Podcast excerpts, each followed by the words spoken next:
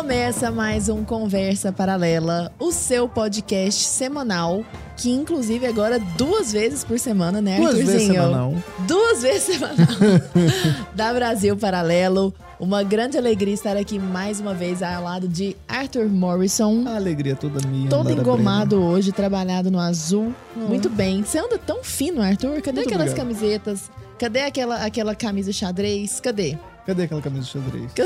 Ficou no passado lá. Ficou no passado. Agora você é um homem fino, É né? igual aquela camisa do Rick and Morty, naquele, daquele episódio lá com os irmãos Alba lá do Linhagem Geek. Aham, aquilo deu pra É, falar. Mas, mas ali foi uma... uma- Temática. é, uma releitura ali que eu fiz. Tira, duvido, Eudó. Certeza que foi só uma coincidência. Ele se usaria de toda forma.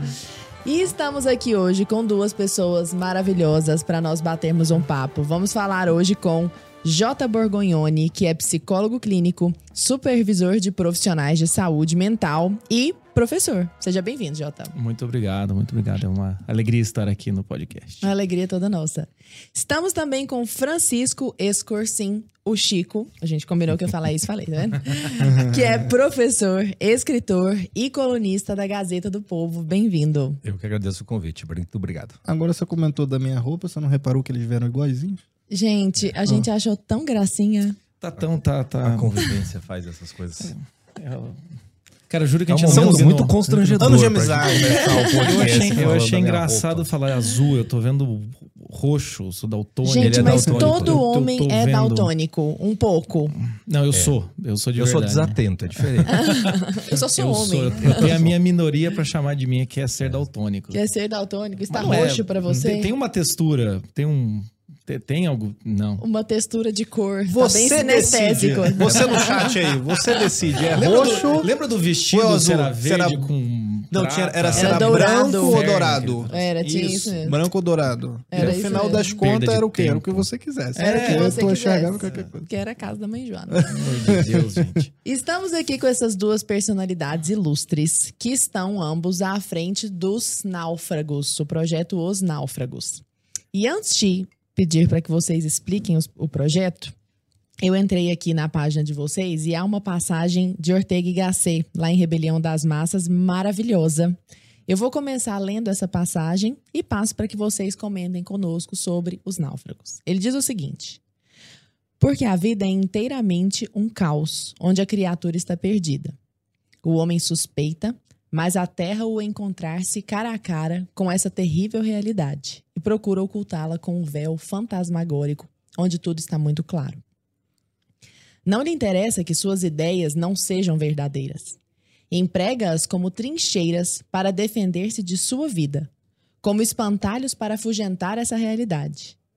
Homem de mente lúcida é aquele que se liberta dessas ideias fantasmagóricas e olha de frente à vida e se convence de que tudo nela é problemático e se sente perdido. É bom estar perdido, de alguma forma. Como isso é pura verdade, a saber que viver é sentir-se perdido, quem o aceita já começou a encontrar-se, já começou a descobrir a sua autêntica realidade, já está no firme. Instintivamente, como náufrago, buscará algo para se agarrar. E esse olhar trágico, peremptório, absolutamente veraz, porque se trata de salvar-se, lhe facultará pôr ordem no caos de sua vida. Estas são as únicas ideias verdadeiras, as ideias dos náufragos. O resto é retórica, postura, íntima farsa. Quem não se sente de verdade perdido, perde-se inexoravelmente. É dizer, não se encontra jamais, não topa nunca com a própria realidade. Amém. Olha, Nossa vou te Senhora, contar. hein? Que projeto é esse, Jota? Ortega, Ortega e Gasset, melhor marqueteiro que existe. Não né, é? gente? Melhor dupla marqueteira. Beijo pra Ortega e Gasset. Tá, tá aí, né? Acho que o Ortega, o, Ortega Gasset, ele fala tudo, né? Mas a, a questão é essa, assim, né? A coisa do, do naufrágio existencial. A gente trabalha muito com isso. Uhum. Porque não tem como você nascer na época que nós nascemos, não tem como você nascer no país que nós nascemos e você não reconhecer que você é náufrago em algum- em alguma medida. Uhum. Porque, ou seja um naufrágio pessoal, familiar, ou seja um naufrágio cultural, ou seja um naufrágio da, da época que você nasceu, do financeiro, alguma coisa. co- co- co- algum naufrágio vai chegar até você. Tanto que a gente até brinca do somos todos náufragos, né? Uhum. Ou seja, todo mundo vai ter algum tipo de naufrágio durante a vida. E a questão é você reconhecer isso. Né? Aquela, tem aquele, aquele, aquele clássico princípio que é, reconhecer um problema já é meio caminho andado para resolvê-lo. Né?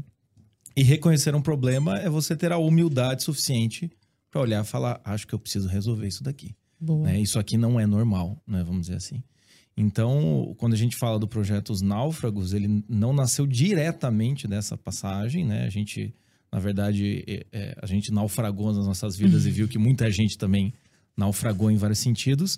Mas essa passagem ela vem como uma, um- uma explicação, vamos dizer assim, muito clara do que a gente acaba trabalhando no nossa ideia de naufrágio. Tanto que tem muita gente que pergunta, né? Ah, qual que é o sentido do naufrágio, né? Eu sempre falo para baixo. né? Mas a questão não é. a questão não é essa piada infame, mas a questão é isso, assim. Qual que é o sentido? É esse, que em algum, em algum momento vai ter algum naufrágio que te alcança. E tanto que no nosso projeto a gente até divide em quatro tipos de naufrágio, né? O naufrágio da maturidade, que é evidente, de relacionamento, que nem precisa dizer, de vocação, que as pessoas nem sabem o que é vocação, não sabem nem por onde começar, e o que a gente chama de naufrágio total, que é o quê? É, se você tá muito naufragado, com uma sensação de derrota muito grande, se sentindo muito perdido, aí a gente chama de naufrágio total. Porque, é, porque são, são muitas possibilidades esse naufrágio existencial, né? No final das contas. E ó, pessoal, antes da gente continuar aqui com esse nosso papo incrível, quero lembrar vocês que a Guerra do Imaginário está chegando na nossa plataforma de membros. É um documentário exclusivo para os membros. Vai estrear agora, no dia 25 de agosto. Vai ter um link aí na descrição, que a gente tem novidades. A gente está com boxes exclusivos para quem se inscrever. E esse documentário vai falar sobre uma jornada de três grandes autores aí da literatura, né? Que é Chesterton, Lewis e Tolkien. Então, para quem é a galera mais geek aí, mais nerd, o pessoal aqui dos NAFs já tá curtindo, porque eles falam muito sobre isso também. Você é só se inscrever no link que tá na descrição para você poder concorrer a um desses três kits aí. E não se esqueça de inscrever também para poder participar do evento de abertura da Guerra do Imaginário, que ocorre dia 25 de agosto. Vamos continuar aqui. Naufrágio, então, seria derrota, como você disse? Qual seria um Um sinônimo? sinônimo, é. Chico, o que é a vida? Todos os podcasts que a gente é convidado, a gente faz essa piada. o que é a vida? É que, a, a, para mim, particularmente falando, essa, essa passagem do Ortega, ela é literalmente uma das coisas que me começou a fazer um processo de resgate e salvação pessoal.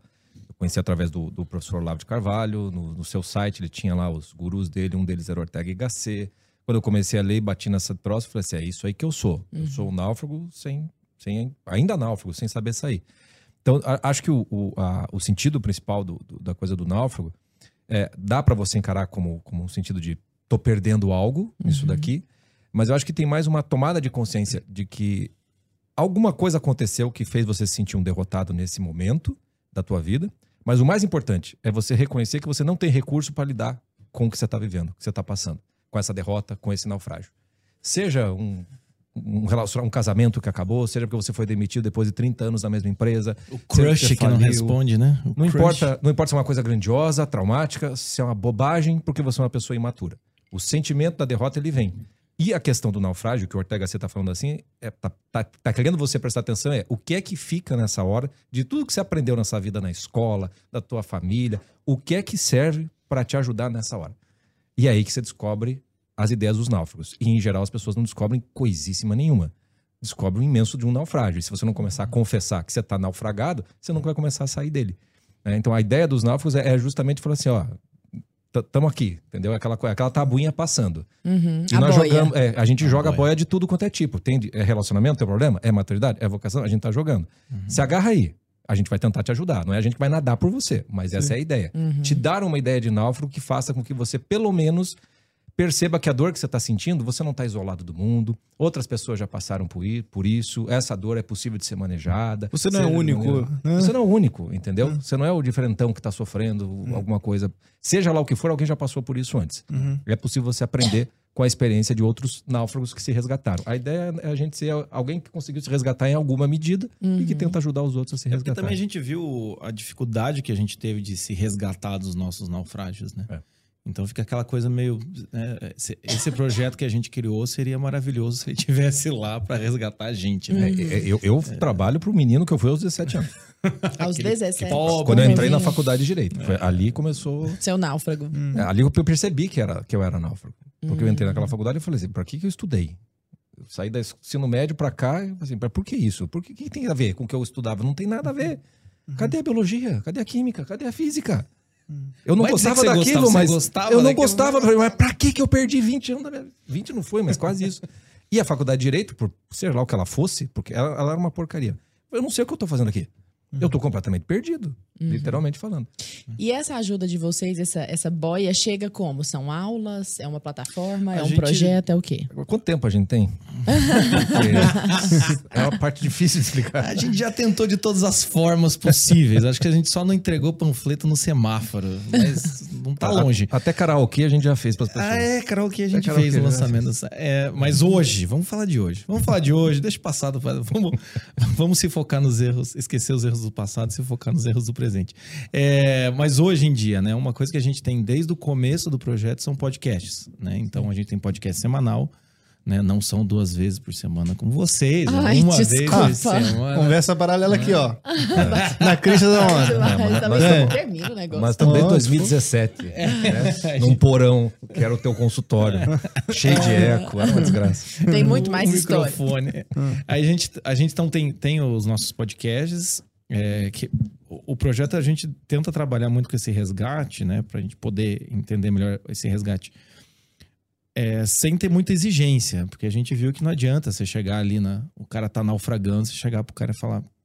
Você, você leu a Suma A culpa é Teológica? tua. Uhum. A culpa é A culpa é tua. tua. Você Não, é a muito gente- fraco. A gente quer resgatar a pessoa no, no- onde ele tá. Né? Como ele dá conta. como ele dá conta e e na realidade que ele tá. Então, os nossos podcasts, eu acho que é a coisa mais diversificada que tem. Tem podcast desde, desde Aquiles, tem podcast. Tem até podcast de São, São Maximiliano, Maxi- Maximiliano Kolbe. Até podcast do documentário da Anitta, do Netflix. Desde, enfim, é, funk a gente não fez, mas Barões fazer da também. Pisadinha. Barões da Pisadinha, que a gente toca e canta. É, tem, tem- então não a gente... sei se eu quero ver. Esse tá divertido. Só que eles não deixaram a gente tocar as músicas. né? É, daí a gente tocou as nossas versões. É, bebe antes, que eu acho que vai facilitar. Então a gente. Então, o nosso, o, o primeira, a nossa primeira ideia é, é encontrar o náufrago onde ele está, sem precisar falar sobre alguma coisa muito mais elevada. Se, se o cara tem essa, essa referência, ok. Se não, também tudo bem. É, a gente Né? procura o náufrago na cultura em que ele está. Então, a gente não, não, não tem essa coisa de, ah, vamos falar só dos clássicos, os grandes filmes. Não, Isso não, é não, muito meu. legal que vocês fazem. Nós vamos falar do, do- do. Top Gun, nós vamos falar do, do Vingadores. Semana passada a gente falou seja. do Stranger Things 4, enfim, a gente tá, a gente tá falando Agora- sobre essas coisas. Agora, né? antes da gente entrar em todos esses pormenores, dos tipos de naufrágios, né? O que, que é o ser um náufrago, né? Como é que você deixa, talvez, se é que você deixa de ser um náufrago, né? Eu quero entrar nesses pormenores todos, mas eu queria dar um passo atrás primeiro para saber como é que vocês se conheceram e qual que foi essa ideia, se foi a ideia de um ou dos dois, e tipo, ah, passamos por desilusões aqui amorosas e aí a gente precisa resolver isso aqui e vamos criar esse projeto. Como um foi? dia eu tava no boteco ouvindo evidências, chorando. Aquele meme clássico, né? o que aconteceu é, é, Aquele maldito sorriso. né? excelente. A, a gente a, gente se conheceu, vamos dizer assim, é, é, já de grupo de amigos assim, eu já conheci o Chico de vista meio de Amigos em comum, né? Amigos em Comum, aquele clássico. Até que foi. A, a gente se aproximou quando teve a, a formação, a fundação do Instituto Olavo de Carvalho, lá em Curitiba. Né? Então a gente. O Chico fazia parte, eu também fazia Acho que- acho que parte. foi a primeira iniciativa desse, É, dessa de- bolha a tentar fazer algo de maneira mais formal. Foi o Instituto Olavo de Carvalho. Daí deu muito errado. A gente estava junto, mas não, não, não chegou a ter proximidade. É, em virtude desse naufrágio é que a gente se aproximou mais. Foi depois, sabe Foi aquela de coisa um assim, depois que né, você tem que juntar os cacos, aí você olha pro É. lado e fala, cara, o que, que você achou disso? O cara fala, que loucura. Foi assim "Também com você achei", também? Foi, sabe? Foi- Parece ex-combatente de guerra, assim, né? tipo... É. E aquele dia, né? O cara fala, aquele dia... Ah, rapaz, eu achei que era o único, sabe? Essas coisas assim. achei, né? É. E aí foi que a gente começou a... a... E aí se apaixonaram. a conversar. É. Não, o mais engraçado. O Chico, o Chico já dava, já dava aulas, né? Atendimentos. Aulas e é, cursos lá. Aulas e cursos lá no, no Instituto. E quando acabou e a gente começava a conversar, eu percebi que o, o Chico tinha uma visão muito parecida da minha. Sim. Que teve a galera do tudo isso é uma loucura, vou me afastar dessa parada, e teve a galera do não, isso não foi tão ruim assim. E eu, Chico, no meio do tipo, cara, ferraram com a nossa vida, mas também a gente é culpado, dá pra salvar as coisas, alguma coisa dá pra ser salva aqui. Precisa jogar a criança com a água do banho. É bem naufrágio, sabe? Aquela coisa assim, meu, vamos pegar esse bote aqui, que eu acho que ainda esse daqui ainda, daqui ainda dá um remo. E então a gente começou a se conversar, o Chico dava essas aulas, eu comecei a ter aula com ele. E eu sempre digo que era uma relação professor-aluno, até que eu parei de pagar, aí virou amigo. Né? Daí o que aconteceu foi que. Não, a gente começou a conversar e eu, eu comecei a dar um- um- um- umas palestras, uma coisa assim, e, e o Chico já, que- já tinha o trabalho dele de formação do imaginário, de trabalhar com, com essas coisas, já estava em crise com o direito, eu estava estudando psicologia, recém-formado também. E meio que a gente pensou em. é, a gente ia se ajudando e a gente pensou em fazer um site em que teria o trabalho do Chico, te- teria o meu trabalho, e teria um site chamado Os Náufragos, em que a gente queria quase que juntar todo mundo, não só nós dois, todo mundo. Vários náufragos que naquela época, lá em 2014, 2013, a gente conhecia, assim. Estava meio disperso. Uns quatro desconhecidos. Mas aí um dia é, é, eu dei uma palestra que eu chamei o, Chico, e então é, o Chico mandou mensagem: falou, cara, vamos fazer o trabalho junto, cara? Vamos chamar os náufragos? Nós dois, somos dois náufragos, vamos fazer. E foi aí que deu, deu o start dos náufragos mesmo, do trabalho em conjunto mesmo. E aí a gente percebeu que tem uma relação muito interessante entre a psicologia e a pedagogia, né? Ou seja, É que a- Isso é uma coisa legal de falar. Porque Uhum. quando, quando a gente tá. Eu, eu dava orientações individuais, assim. Eu lidava com vários aspectos. E o Jota tinha comigo, mas não, depois virou uma amizade, a gente mais um bate-papo. Mas uma das dificuldades que eu sentia era que quando eu estava dando aula, eu percebia que tinha alunos que, na verdade, precisavam de uma terapia para poder lidar com certas coisas. E eu precisava ter alguém para indicar para fazer isso.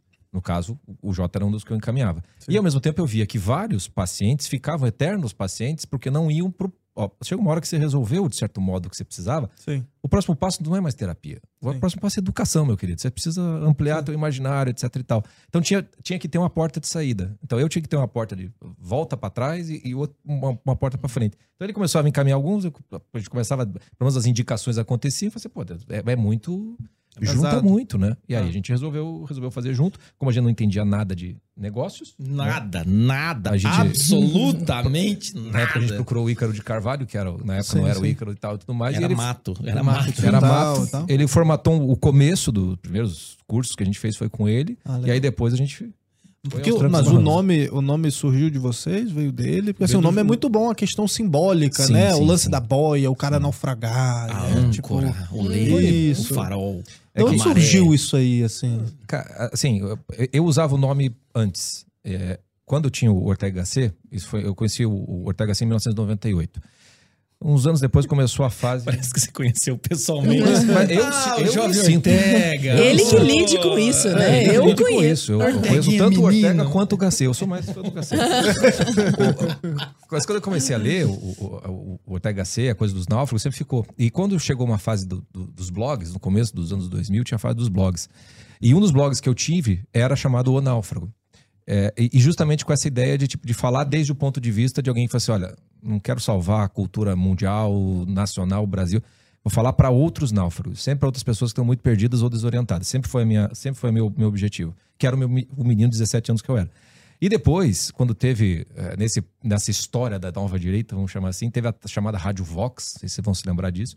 E lá, tanto eu quanto o Jota tínhamos um podcast. Eu tinha com mais pessoas chamado Os Náufragos, que era conversa de cultura com outras pessoas, entrevistas, mais ou menos como é um podcast. E o Jota tinha um que era um Em Busca de Sentido. Em né? busca de sentido. no sentido. Então, que quando a gente se legal. juntou, o nome Os Náufragos era muito bom, como você disse. Eu Falei assim, ah, vamos, vamos pegar isso. Pô, né? Jota, não que deu pra usar. você dessa vez. Em busca de sentido aí. Era por causa do, do Victor batido. Frankel? Não, Sim, não sim, era, né? completamente. Ela ainda, E sem copiou o criatividade, nome, né? entendeu? Copiei. Uma coisa que... Ia ser processado Não, era, era bom pra caramba, lembra? Eu participei de alguns Em Busca, Busca de Sentido. A que gente, a gente um, fez isso. um fone com... Mas era também, o seu também era um podcast. Também, O meu era um Mas ele era podcast. sozinho. O O meu Era, era eu sozinho. Ah, e que legal. eu falava de psicologia, tudo mais, e, e dava dicas e esse tipo de coisa. Assim. Foi O que você nesse, não deixa de fazer nos náufragos. foi né? nesse podcast Sim. que ele, ele, ele apareceu com, com o termo guerrilla way. Não, terapia de guerrilha. Desculpa, guerrilha way é do Ítalo. É o terapia de guerrilha. Que daí depois o Ítalo desenvolveu no, no, do guerrilha way. Foi o que, foi o que lá no. Você lá que no- inventou esse Foi negócio de que inventou, terapia. foi Que inventou. legal! Terapia Nossa, eu nem Ítalo- sabia que o isso tinha próprio uma Ítalo reconhece patente, isso, não tô assim. fazendo nenhuma reclamação. Não, sim, sim, sim. Aí imagina, estoura um. Polêmica. Não, é o corte do podcast. Não, e ela-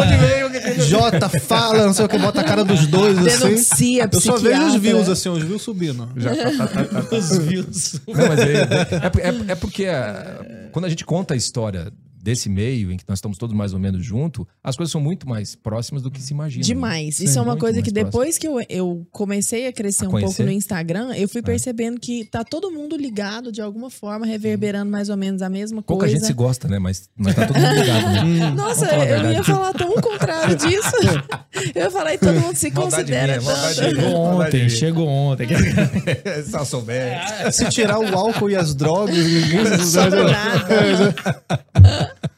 Agora, meninos, vocês falaram dos quatro tipos de náufrago, né? São os quatro. Imagino que cada um desses desdobre mais ou menos uns 10 mil. Nossa senhora. Mas comentem conosco, por favor, um pouquinho do náufrago da vocação, do náufrago da maturidade, do relacionamento. Eu, eu acho que é bom começar pela maturidade, assim. né? Bora. o náufrago da o, o naufrágio da maturidade a gente percebe que ele é muito perceptível porque ele tá afetando todos, né? Você vai ter problemas nos relacionamentos, na sua vocação, e você vai ter um naufrágio total por causa do naufrágio da maturidade.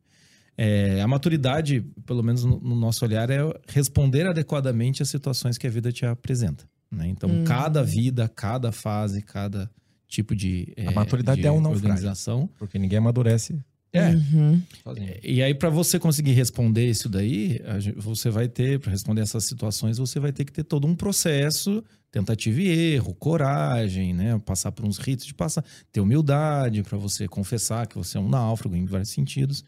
Então, é um, é um naufrágio que a gente percebe que ele é bem basilar, assim. Ele, é, quando as- a gente sempre tira sarro que ser náufrago de relacionamento, todo mundo é. Uhum. Né? To- é, A gente fala que o barco do relacionamento tem sempre cinco dedos d'água. Não tem como tirar. Não tem como. Náufrago de vocação é bonito, sou um náufrago da vocação. o náufrago total tem um drama, né? Um drama meio romântico. Uhum. Tem um drama meio, meio, meio. Ai, nossa, de rasgar as vestes. O imaturo ninguém quer ser. Né? Por quê? Porque Que é o que todo mundo que é. todo mundo Que é é. o que todo mundo Porque é. assim, porque, e, e o naufrágio da, da, da maturidade, a gente percebe que normalmente é um naufrágio muito genérico. É do tipo, ah, você aprender a se posicionar, você conseguir, né? Tem a parte prática de ganhar o dinheiro, se sustentar, sair da casa dos pais. Tem uma coragem básica, assim, né? Uhum. Se perceber Assumir um mundo. relacionamento. Uhum. Ver se Você versus o mundo. É uma maturidade externa, né? Uhum. Que é uma conquista. E também tem a maturidade interna, que, Que é é a maturidade emocional, né? Que é o que, que, é- que interessa mais pra gente, que é a questão da pessoa ter uma força pra ah, aguentar uma frustração em qualquer área, ter uma resistência, fazer o que não gosta.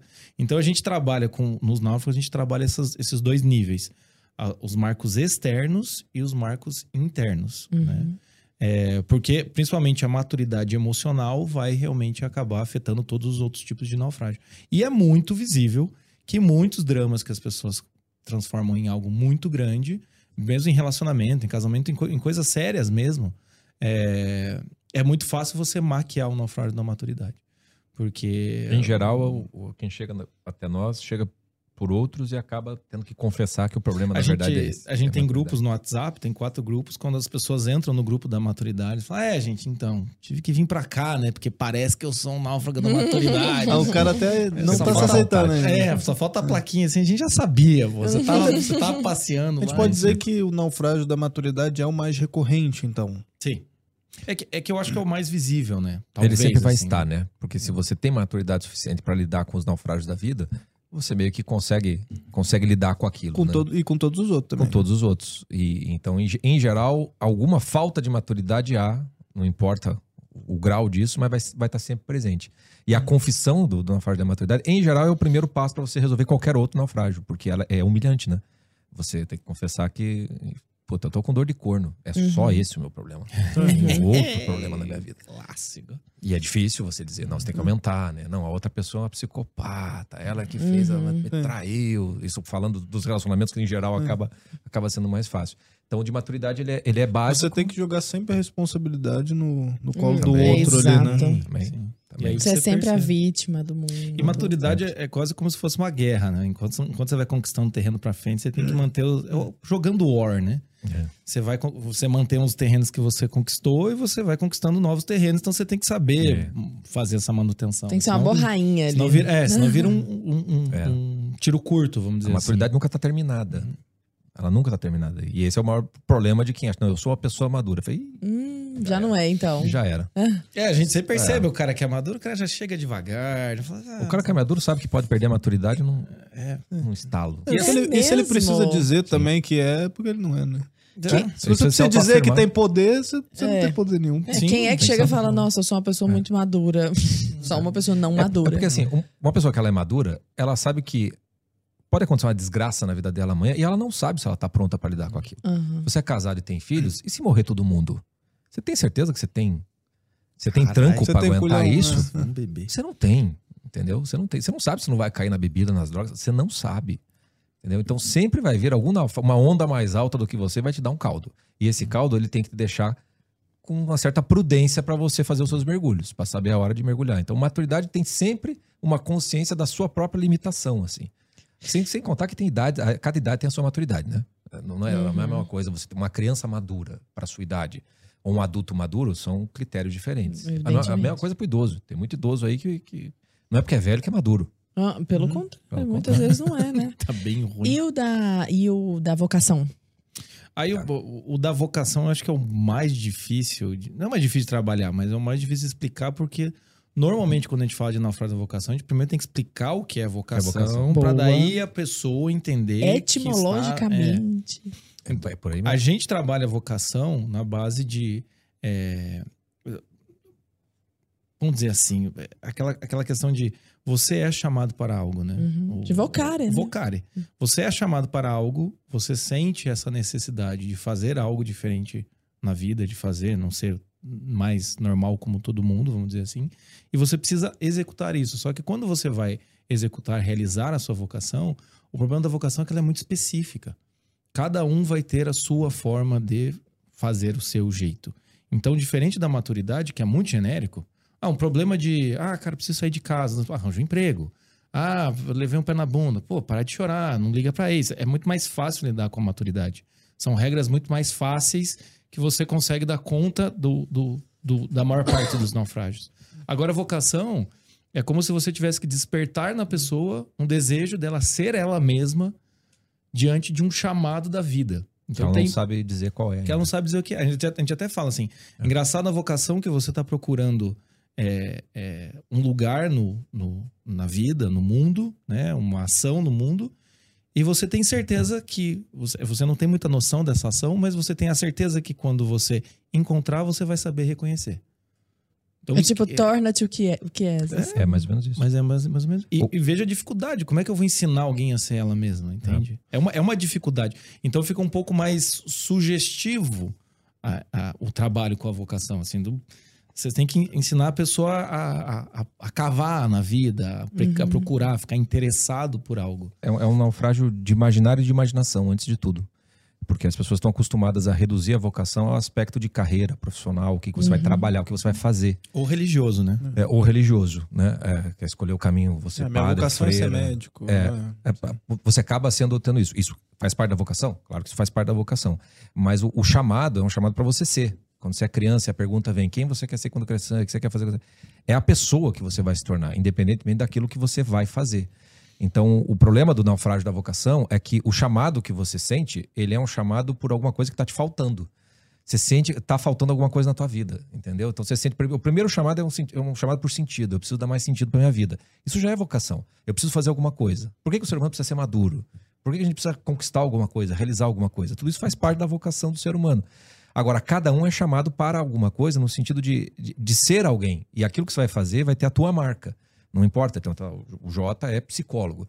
O psicólogo não é a vocação do Jota. A vocação do Jota é ser o Jota, que é psicólogo. Né? Então, a, a marca do J estará na psicologia da, que, ele vai, que ele vai aplicar, mas não vai se reduzir ao, ao, ao psicólogo. É, a, a, vocação, você vai lidar com o naufrágio da vocação, acaba sendo por um processo educacional, principalmente por uma formação do imaginário. É preciso você conhecer pessoas que de fato se tornaram pessoas, não por inteiro, porque dificilmente alguém consegue ser inteiro, mas que foi o suficientemente ela mesma para que ela possa ser um farol e um modelo de personalidade que você possa imitar algumas coisas. Então é por isso que pessoas, quando têm personalidade, atraem tanto, como por exemplo o Olavo de Carvalho. Quantos que você não vê imitando os trejeitos do Olavo em rede social, mas que não são capazes de ser nem um terço do que ele foi como pessoa. Né? Então a importância de você ter uma coleção de figurinhas de grandes homens, de grandes mulheres, é fundamental, porque se você não conhece homens inteiros e mulheres inteiras, você nunca vai saber quem você tem de ser. Porque você vai ter sempre os faróis para te, te iluminar e te, e te guiar. Agora, pelo que você tá falando, Chico, a vocação é algo que ela não muda, né? Ela é única, assim, é. né? Então, cada um tem a sua. É, Por exemplo, você ela- sabe muito bem qual que é a sua. É. Assim, a minha vocação é tal, sei lá, Sabe, tem uma coisa. servir, sei lá, vir. Você vai se aproximando genericamente da vocação. Então, Mas você, exemplo, mas você não consegue definir, Muito nunca difícil. definir. Tipo assim, sei lá, se eu for te perguntar agora, Aham. Chico, qual é a sua vocação? Qual é a minha vocação? É, Pois é, tal- talvez, talvez a coisa do, do, do ajuda aos náufragos seja o que melhor defina, e ainda assim será insuficiente. Você só aponta pra ela, né? Você aponta, você vai aproximando genericamente. Você olha. É, é Igual igual ajudar as pessoas a sair dos seus próprios É, naufrágios. vai uma frase um- assim, se fosse. Curso universitário. Você não sabe o que você quer ser. Ah, mas eu sei que eu tô mais para a área de humanas. Você já tá num negócio genérico, né? Ou então é exatas. Não é uma resposta, mas você tá se aproximando um pouco mais dela. A vocação ela vai se revelando à medida que você vai atendendo ao chamado. A gente costuma usar, costuma usar o, o exemplo, se- é chamado, você precisa escutar. Como é que você escuta alguma coisa? Se você tá longe da fonte ou tem muito barulho e ruído em volta. Ou você se aproxima daquilo ou você começa a limpar um pouco o caos sonoro para você começar a escutar. E tem coisas na tua vida que você tá fazendo desde que você é criança que você não sabe dizer por quê. E que não tem uma outra intenção, outra... você está sempre ali. Você está sempre ali, prestando atenção naquilo, lidando com aquilo. Quando você vai se dando conta da tua vocação, você percebe que na tua história ela já estava te chamando o tempo todo. O tempo todo. É, é, é, por exemplo, no meu caso, sempre dou um exemplo assim. Desde, desde criança, quando eu brincava com os amigos, eu prestava muita atenção neles. E eu costumava saber, antes deles, o que eles queriam brincar, ou às vezes até lanchar. Eu sabia, e às vezes eu fazia a, a- vontade deles. Eu falei assim, pô, tem alguma coisa aí que deve ser vocação. De prestar atenção e saber ajudar, vamos, vamos dizer assim. Então a vocação ela vai se aproximando. Se você perguntar qual é a minha vocação, talvez a gente não saiba te dizer, ó, somos isso ou sou aquilo. Mas eu estou tentando ser eu mesmo. E para ser eu mesmo, eu tenho um pouco do professor, eu tenho um pouco do escritor, né? e tento falar desde um ponto de vista do, do, do naufrágio, dessa ideia que, que vale a pena, porque eu acho que ao comunicar isso, quem está me escutando ou ouvindo, vai, de certo modo, perceber.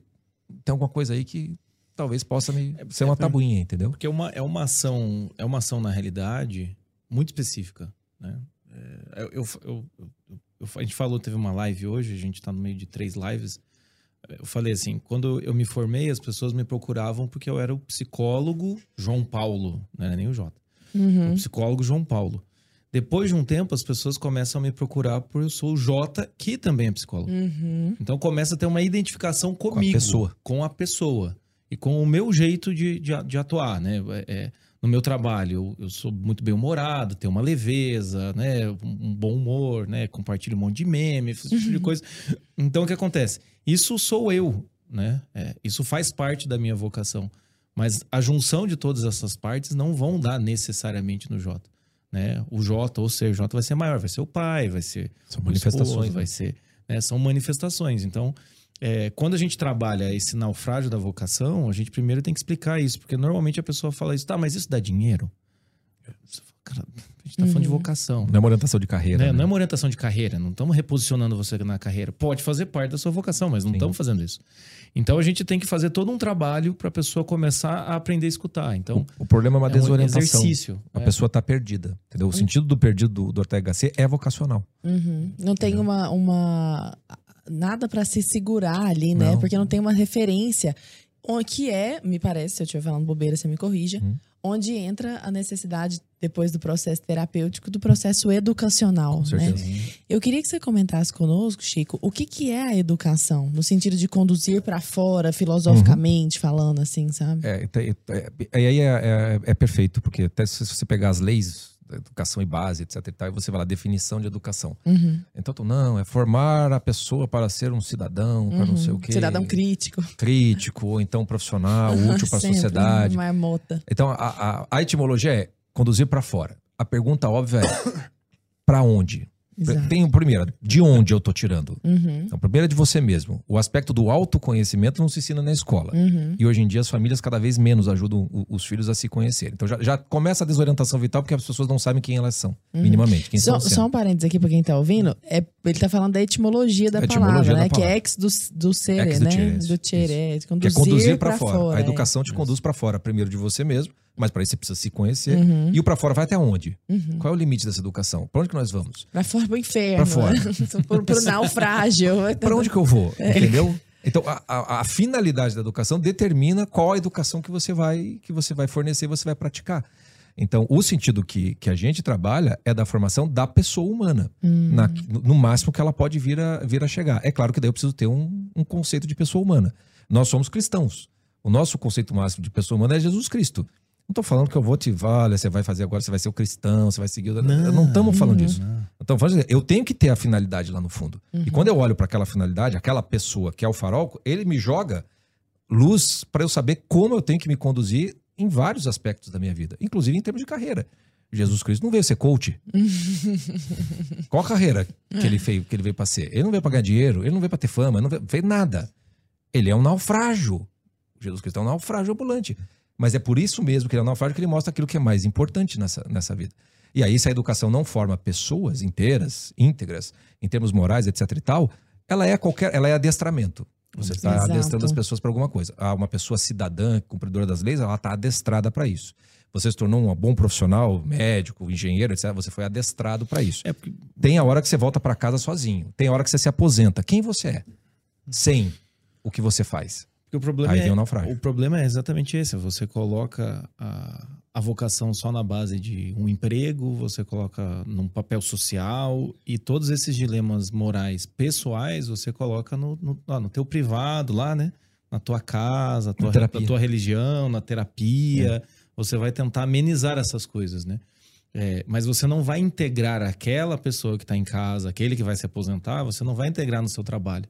Porque o tra trabalho não permite. né? Você falou médico. Ah, se eu, se eu defender isso aqui, eu perco meu emprego. Né? Eu, como psicólogo, se eu me posicionar de certa maneira, o conselho vai vir encher meu saco. Né? E assim por diante, né? É, ou então até mesmo, ah, se o cara lá é, é- é servidor público. É até interessante falar em naufrágio vocacional, porque os que mais sofrem são os servidores públicos. Eu já atendi um monte de servidor público que o, o sujeito tá muito ansioso, muito tenso, é, é, ele não consegue, desmotivado, insônia. Por quê? Porque não tem nada menos vocacional do que a maior parte dos trabalhos de servidor público. Que é você ir lá e ser um analista, que você fica lá. O ritmo de trabalho também não te dá essa ideia de conquista, não tem um perigo de ser demitido, então você começa a colocar a pessoa meio que num, batendo um cartão só. Então, quando a gente vai falar da vocação, é a, a tentativa de fazer com que a pessoa seja integrada. Né? Ela seja integrada. Para isso, ela vai ter que se conhecer, e ela vai ter que correr alguns riscos, vai ter que assumir alguns, alguns erros e também assumir algumas posturas da maturidade, e ela vai ter que integrar isso na vida dela. Se ela não integra na vida dela, vai ficar sempre nesse descompasso. Uhum. Né? O Chico, que né, t- por muito tempo trabalhou como advogado e aí tentava por fora, isso daí teve um descompasso, teve uma Sim, crise. sim. Eu, quando eu sou formado em educação física, não tem nada mais. Nossa, nunca imaginei. Eu Não, mas também também não. Eu Nem também ele. não imagino. Nem eu. Meu pai não chegou e falou, filho, pare. sabe? Jesus não tocou no meu coração. Falou, por favor. Mas enfim, é, quando eu tava lá em educação física, depois comecei a fazer a faculdade de psicologia e tudo mais, eu, eu, eu tava nesse descompasso, não conseguia ser integral. Por quê? Porque tinha que pagar as contas, então tinha que dar umas aulas aqui, tinha que. Enfim, tinha, já tive banda, esse tipo de coisa. Então, quando você vai vendo, a ideia do naufrágio da vocação, no, no- no nosso resgate do, do cara vocacionado, é conseguir fazer essa integração. Mesmo que seja para ele assumir que o que eu quero é ter uma família e eu quero sustentar a minha família, por isso eu aguento aquele trabalho chato. E tá tudo bem. Uhum. Mas ele tem que reconhecer esse, esse centro motivador dele, né? Vocês dois tiveram um naufrágio, nau- naufrágios. Naufrágios. Nossa, meu Deus do céu. Aquele bug. Naufra- Isso aí. É linguagem Pior neutra. que não vai, É pior que não vai nem cortar essa Naufrages. parte. Eu vou ficar na frente da Lara Brenner aqui. Meu Deus do céu. Até para ó, aqui, não, ó. na hora Deixa você já se corrigiu, nem vem. Então, vocês dois tiveram naufrágios. é, Ai, fugiu a palavra, vocacionais, né? Sim, Porque você sim. tá fazendo educação física e, cara, cl- claramente não tem nada a ver com você. Assim, depois você partiu pra psicologia e você fez direito, né? Direito. É, Nessa época vocês já se conheciam? Não, nada a ver? Não, Porque não, são, são essas coincidências, são legais, né? Quando, quando a gente conheceu, você tava, já tinha fechado a Eu faculdade já de tinha. É, já tinha. Não, É, né? não, quando. Não, no, instituto não, né? No instituto eu tinha acabado de entrar. Eu, quando, eu, Isso. quando eu comecei a ter, a ter aula particular foi em 2006. Foi no final de 2006, então eu já tinha terminado a educação física. Aí quando eu entrei em 2007 foi que, que, que aí a gente começou a se conhecer ali. do- E, e existe, assim, é, para cada tipo de naufrágio, um, um tipo de, sei lá, boia diferente? Ah, sim. É, é por isso que a gente tem mais de mil aulas dentro do nosso projeto. Literalmente, tá? A gente tem mais de mil Literalmente, mais de aulas mil dentro da confraria. É, porque para cada, pra cada, cada naufrágio você tem que ter um tipo de São abordagem. só vocês dois, né, nessas mil aulas? Só. São. Caramba! Só nós dois. Estamos fazendo cinco anos de projeto, inclusive hoje. Hoje é Aham. aniversário do- do- dos É náufragos. uma Netflix. É Netflix. muito mais aula que o Netflix. coffee. Virou um- Ah. Mais do dobro de aula do coffee. Só que as aulas são mais curtas? Não. Algumas sim, né? Ah, não, é. Também Eu eu lá lavo fazia sim, aula de né? 3 horas e É. 40. né? Não, não, Obviamente. não bate sim. Mas mais Sim, curtas em sim, relação a sim. quê, né? Quantidade, é. Não, mas são para cada, pra cada um você tem, por exemplo, o, o- o naufrágio vocacional, ele já tem uma característica mais. é, tipo, senta aqui, vamos esclarecer o que seja isso, perceba que tem que fazer tal coisa. E, em geral, quando você começa a lidar com isso, a pessoa vai ter que. Puta vida, no fundo, no fundo, é maturidade. No maturidade é um negócio muito mais de ordem. Tipo, você- checkbox, entendeu? Você Tem, fez isso, tá, tá, é mais prático, mais direto. Uhum. né? O total que a gente chama, ele não é um tipo de naufrágio. Talvez seja mais o momento em que você sente o naufrágio. É o momento do desespero, entendeu? É a hora que você tomou, recebeu aquela notícia que foi a derrota. Nessa hora, o náufrago total ele é o náufrago do desespero. Então você precisa acolher. Fazer, Oxe, calma. A, gente fala que o Relaxa. náufrago total não é um bingo, né? É. Você naufragou na maturidade, relacionamento e vocação, É, você não é é total. tudo. É a sensação de, de, De que desespero, perdeu tudo. né? De que Aham. perdeu por tudo. conta disso. A impressão que eu tenho ouvindo náufrago, né, ou naufrágio, é- eu não sei, se talvez seja pela palavra, o, o- o peso, quando eu, eu imagino também uma âncora, assim, eu sempre imagino algo depressivo. Eu, a minha correlação é tipo com depressão, já direto. Mas eu sei que não é isso, né? Quando você falou naufrágio total, eu já imaginei, ah, o cara que tá em depressão. Mas não, às vezes é o cara que, sei lá, o cara acabou de perder um filho Pô, ali. Vai estar em depressão. Uhum. É. Não, sim, justamente. just- Mas não, sim, mas, sim, mas sim. assim, é é Sim, é uma consequência. não necessariamente é o, a depressão per Não, não, sim, né? sim, sim, Ah. sim. Entendi uma tristeza. É que assim, o náufrago, o, o- como que a gente pensa um náufrago, né? O náufrago é uma, é uma situação interessante, porque é um sujeito que ele perdeu tudo, né? Vamos pegar o Titanic, tá? Tá lá a Uhum. Rose e o Jack. Vamos tirar a Rose, a Só vila pra da ficar história. simbólico, né? É, vamos, tirar a Rose, a vila A da vilã história, da história. e bota o Jack A em cima da porta. Porque dava Hã? pra ele e ela, pô, na mesma porta. aí já claro foi que dava. provado cientificamente. Já que foi. Entendeu? Já provado foi, já foi, já vi, já tem foto de drone da porta E em é cima com o desenho né? dele. é. E é simbólica a porta, ela fechando a porta, né? deixando ele no gelo, dando um gelo. Isso é dar um gelo, tá, gente? Isso Ah, é dar um um gelo, gelo. em alguém, no crush. Aí o que meu acontece? É, vamos pegar o Jack sem a Rose em cima da porta. Se você olha aquela situação, Deu você um fala, gelo cara, e ele morreu pra ela. Entendeu? é o Porra, verdadeiro tudo- cancelamento e bloco de verdade é esse. Virou um bloco, tô brincando. É, chega! Quando você pega o náufrago, você vê que ele perdeu praticamente tudo, né? Ou seja, tava num barco, tava indo pra algum lugar, mas ele não perdeu o essencial, que é a vida dele. Uhum. Então é, é- é um. Mas ele também, assim, não perdeu o essencial, que é a vida dele, mas também a vida dele tá por um fio. Ele tem possibilidade de ir pra algum lugar. Né? Mas ele, se ele arriscar pro lado errado, ele, ele morre no meio do caminho. Então o que a gente trabalha com essa coisa do naufrágio é você perdeu algo, mas você não perdeu tudo. Uhum. Então, enquanto a vida há esperança. Então, o, o náufrago é esse.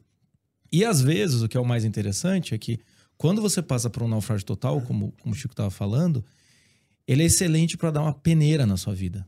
Quando passa por algum tipo de algum tipo de doença, dor, até separação, demissão, qualquer coisa do gênero, você vê que é como se fosse uma, uma peneira. E muitas vezes é nessa hora que o cara fala: Não, pera lá, eu tô. Pega a morte de Ivan Illich. É um excelente caso, né? O, livro do Tolstói. quando o sujeito tá diante da morte inevitável, é que ele vai repensar a vida, coisa que ele nem repensou. Uhum. Então, o que é interessante no nosso projeto, é muito parecido com o que o Frank fala, né? Que o campo de concentração é péssimo, mas para algumas pessoas foi ótimo. Uhum. Como a ele. pessoa melhorou ali. Então, quando você fala do, do, do naufrágio, eu sei que tem esse, tem esse peso, né? Ele É. pode te levar para pro fundo, mas ele pode ser um, um purgativo na tua vida também, entendeu? Uhum. Às O- vezes o, é- filme do, do, do O Náufrago com o Tom Hanks, Isso. Ele é muito bom pra isso, porque você vê que ele volta, né? E aí tem toda aquela opulência do, do, do jantar, o hotel, e ele prefere ficar naquilo tudo. Ele percebe um valor no, Uhum. no que ele, no que ele realmente, no que realmente interessa, né? E o filme termina com ele numa encruzilhada, né? Ele tá lá procurando pra entregar o, o- a única, a única correspondência que ele não perdeu e ele tá num, numa, numa bifurcação e um mapinha pra onde que eu vou agora. De certa maneira, tanto fazia pra onde ele ia, porque talvez o mais importante ele já tinha, que era ele mesmo, depois de ter passado por tudo aquilo. Sim. Então não, não, não há, não há bem que você não tire de todo o mal.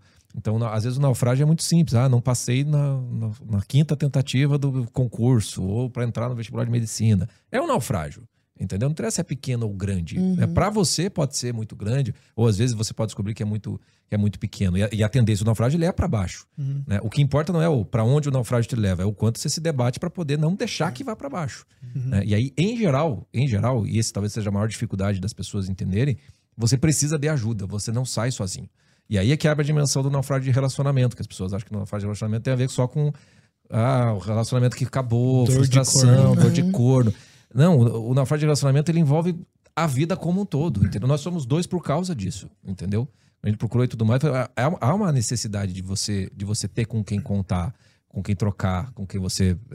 E relacionamento não arms, né? necessariamente amoroso com o cônjuge, Não, com as pessoas, né? Talvez Com o- tudo. os melhores cursos que a gente tem na confraria, que o Jota gravou, é, é- é como se relacionar com os pais na vida adulta. Como, como lidar com os pais na vida Ah. adulta. Que Não, legal. É uma das coisas que mais ajuda as pessoas, porque as pessoas acham que o pai é sempre o pai, né? Nunca é uma Uhum. pessoa. E você É, precisa ver a eu, pessoa. eu gravei o curso por causa disso, porque eu atendia e via muita gente se relacionando com o pai. E Igual todos a- criança. igual criança, e todas as teorias de psicologia colocam a relação de pai e filho como uma extensão, uma projeção da realidade infantil.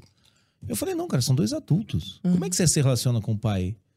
Né, uma das coisas que eu falo é assim, ah, primeira coisa, como é que, sei lá, como é que é o nome do seu pai, Arthur? Vamos fazer Paulo. aqui. Paulo. Então, às vezes, em vez de você pensar no, no pai, no teu pai, você pensa no Paulo. Quem foi o Paulo? O que o Paulo fez? Quanto você conhece da história Quanto do você Paulo? conhece do Paulo? O que, que o Paulo estava fazendo na sua idade? Uhum. Como é que foi o Paulo quando conheceu a sua mãe? Como é, co- co- como é que é isso? Uhum. Porque uma coisa que eu falo é assim: ah, muitos dos erros que você culpa seu pai, porque ele não te deu carinho, porque ele foi um.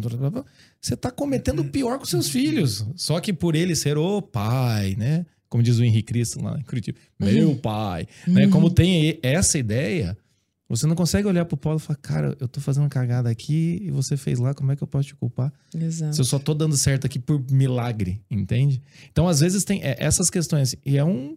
E a ideia é ser bem prática, né? No final eu falo sobre perdão, esse tipo de coisa, mas é um naufrágio de relacionamento. E é uma dica prática que ajuda É, demais. a- Eu- E a nossa intenção é essa, assim. É, é, é, É ser pontual. Ser pontu- um, dos, um dos conteúdos que as pessoas mais gostam da, da nossa página no Instagram é um destaque desapega que eu fiz. Né? São dois destaques. né? Então, quem tá sofrendo do amor. E eu falo, bloquear é saudável. Quem enfia a faca não cura a ferida. Então, se você terminou com a pessoa, não é você que vai perguntar se tá tudo bem. Então, você bloqueia a pessoa, corta e separa. Eu falo essas coisas. Você vai comparar, né? todo- Metáforas sangrentas. é, né? não, é- o amor é violento. É, então, assim, eu falo, né? Aquela experiência rica de detalhes, ela nunca vai ser comparada ao rascunho do, do, do cara que você acabou de conhecer. Então você tem que dar tempo pro cara. Então, enfim, Uhum. essas questões. Mas o mais importante, que é até um dos naufrágios que a gente percebe hoje em dia, é o naufrágio da amizade. Não ter com quem contar. Quantas vezes tem gente que entra, chega no meu consultório, chega uma hora, o Chico também já teve isso com, com, alguns, com alguns alunos, tipo, "Ca- você tá pagando pra um amigo, entendeu? A, a terapia foi há, há séculos atrás. Entende? Então, a- a- é- essa questão do naufrágio do relacionamento é muito interessante, porque muitas mais amplo, vezes até a pessoa pode entender a maturidade, vocação, naufrágio total, mas ela, pela força do- da personalidade dela, ela quer subir sozinha Uhum. Pra falar pra todo mundo que conseguiu sozinho. É mais ou menos o, exemplo que eu dou. Eu, né, sou músico autodidata, porque eu sou um idiota. Eu podia ter tido aula na época, entende? Eu não desenvolvi muita coisa, por quê? Porque ah, eu sou autodidata. Qual que é a graça disso? Uhum. Por que, que eu não posso aprender? Vaidade. Vaidade, entendeu? Então, muitas vezes, o naufrágio da, dos relacionamentos, que, claro, a gente trabalha, os- tem até um curso chamado Princípios e Fundamentos da Paquera e Azaração, na que maravilhoso. Eu tive que desenhar. O marketing é bom. O marketing é muito bom. Eu tive que desenhar a disposição. O tive- marqueteiro ali não naufraga, não. E daí o que acontece? É, é, tem, es- tem esses cursos, mas o, o- o principal é isso, assim, você precisa ser ajudado e ter um ambiente que você possa falar. E com, com sorte, hoje, na confraria, uma das coisas mais interessantes é que a gente conseguiu criar uma confraria. Nos grupos do WhatsApp, tem o nosso número, né? Que eu lembro que o Eduardo Costa, que depois do, depois do Ícaro foi quem assumiu a nossa conta, a gente falou, queremos, queremos montar quatro cursos, quatro grupos no WhatsApp com a gente lá dentro. O nosso número vai estar lá dentro.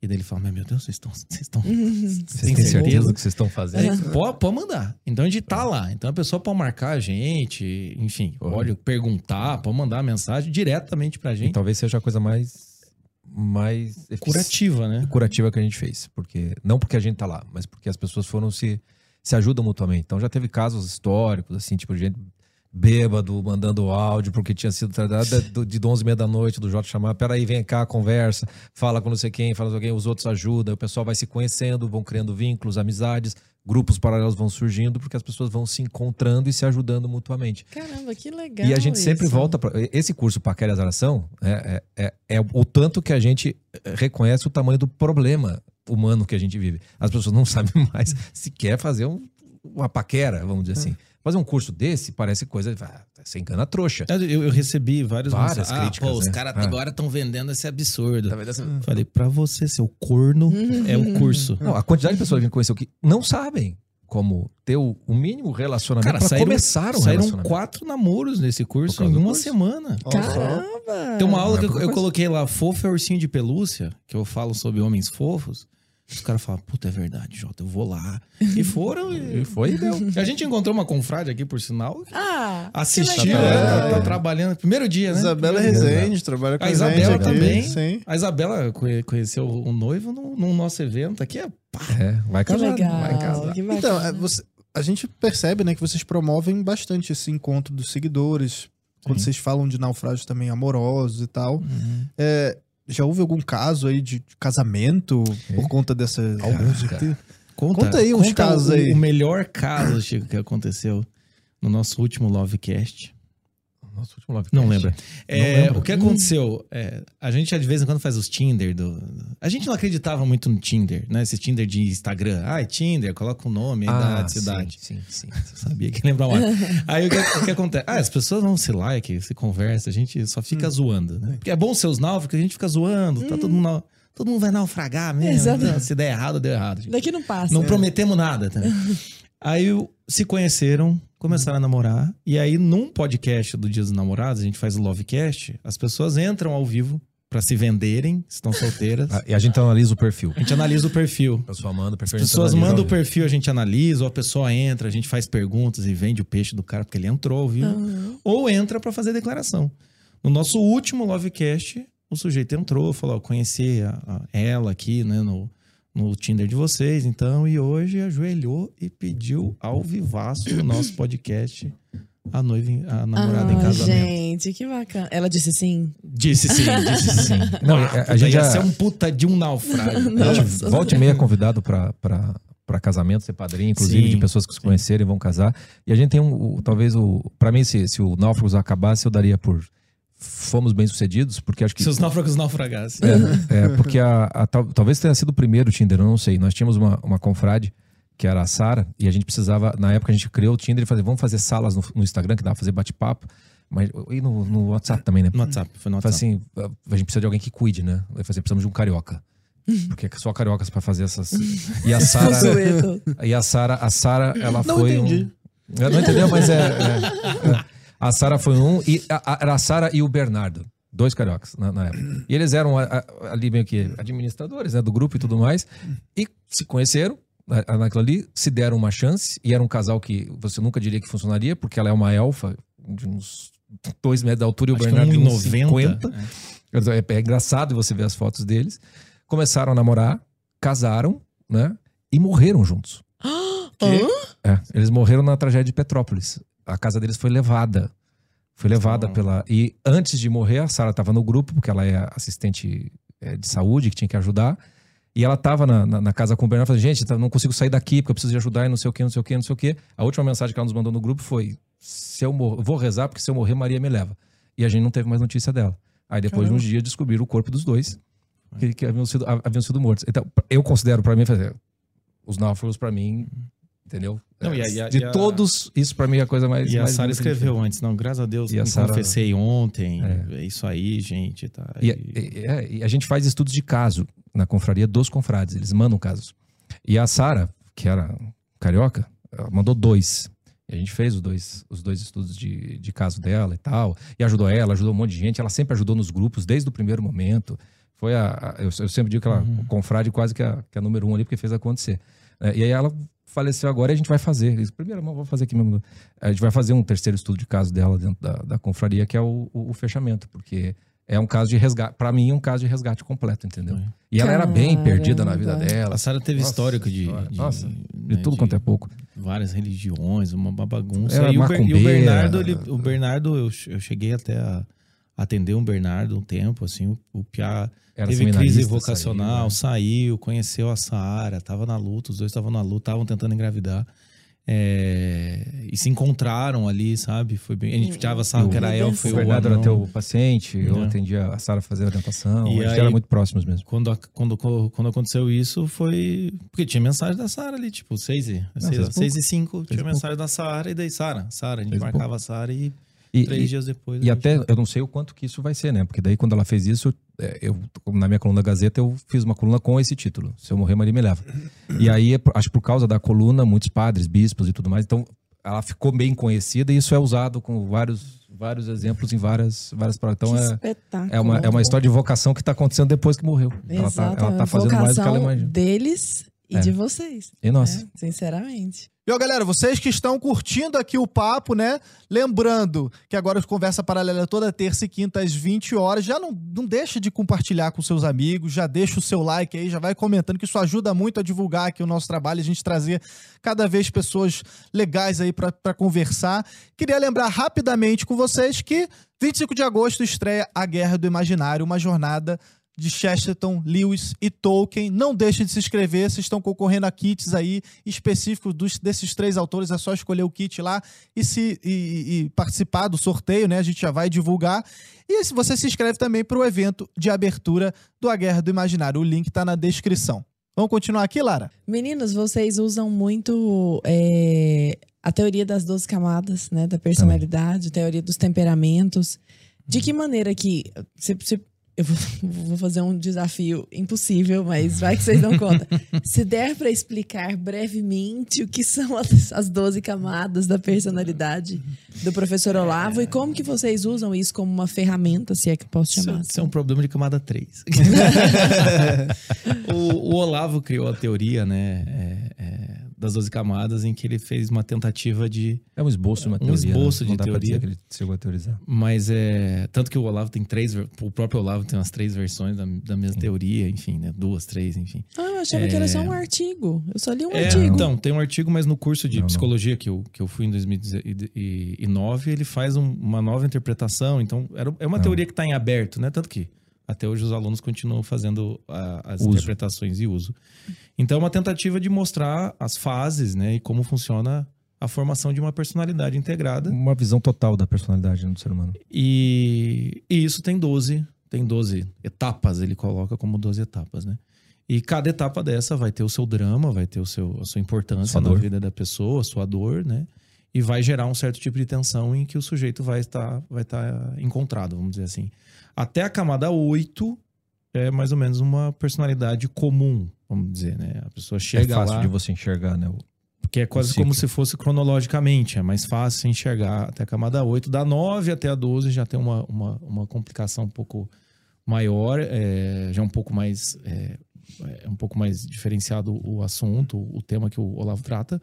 Mas a ideia é essa dele, né? Então é você tentar pegar todos os aspectos da vida de alguém e mostrar ele em sequência ou como que eles se dialogam, né? É nesse sentido, camadas assim. mesmo. É, na confraria, a, a gente, a gente tem, né? O Chico gravou um, tempo atrás o curso Naufrágio nas 12 Camadas da Personalidade, Ah. exatamente porque essa teoria a gente enxergou como. Tem várias questões ali que dá Ela pra pode você ser vista de várias formas. uma das nossas confrades, até mandar um abraço pra Viviane, ela falou: "Ah, a teoria das 12 camadas é como se fossem as sete notas musicais. Em que você pode tocar na sequência, ou você pode rearranjar, mas são, De várias são, maneiras. são vários pontos em que você consegue enxergar, né? É. Porque tem uma coisa que o pessoal acha que é uma teoria acabada, um artigo jornal, mas na verdade a teoria das 12 camadas é fruto de um estudo do Olavo chamado astrocaracterologia. Vem da época que o Olavo lidava com astrologia e estava numa transição para filosofia. E ele fez curso com turmas em São Paulo e no Rio. E nesse curso da astrocaracterologia, que era uma proposta dele de tentar fazer uma prova científica que a astrologia funcionava, é, ele fez lá uma série de reduções simbólicas e tudo mais. E a astrocaracterologia era uma tentativa de comparar o, o, o mapa natal das pessoas, que é uma foto do céu né, no instante que você nasceu, é, tirado do lugar que você nasceu, é, com várias tipologias psicológicas, para ver se encaixava né, o, o simbolismo com. Então ele foi dando várias aulas de várias tipologias. Então ele fala, passa pelo Freud, passa pelo Jung, passa pelo Adam, Pra- passa por todos. Só um parênteses, para psicólogo, né? Ter essas apostilas, assim. Eu lembro que eu estudei, né? Tem as apostilas. É muito interessantíssimo porque é o Olavo falando de várias Dando aula teorias, cada uma Dando delas, né? aula para cada, cada É. uma delas e mostrando o quanto elas não dão conta Exato. da personalidade inteira. Ah, Freud, ele explica o Cada Freud um e ele lida fala... com uma parte do ser humano. dá. O Freud lida com um pedaço que, ok, existe, mas é, isso, é limitado. O Frankel também lida com uma parte, mas é uma outra coisa. Mas o ser humano por inteiro? Quem é que lida? Não, não tinha.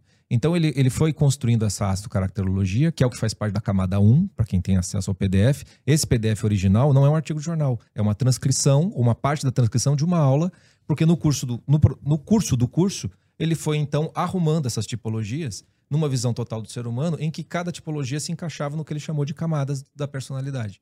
Né? E, e nesse sentido ele fez 12, porque são 12 os. O, ele está usando o simbolismo astrológico, né? Porque ele é 12 porque ele descobriu que é 12. Não, ele está usando o simbolismo para definir aquilo dali. E aí ele construiu o primeiro esboço de um desenvolvimento da personalidade que você pode olhar de uma, numa- de uma forma sequencial, como se fossem etapas da vida que você tem que vencer, e dá para você ver, e tem, faz sentido em, em alguns aspectos, mas não para todas as camadas.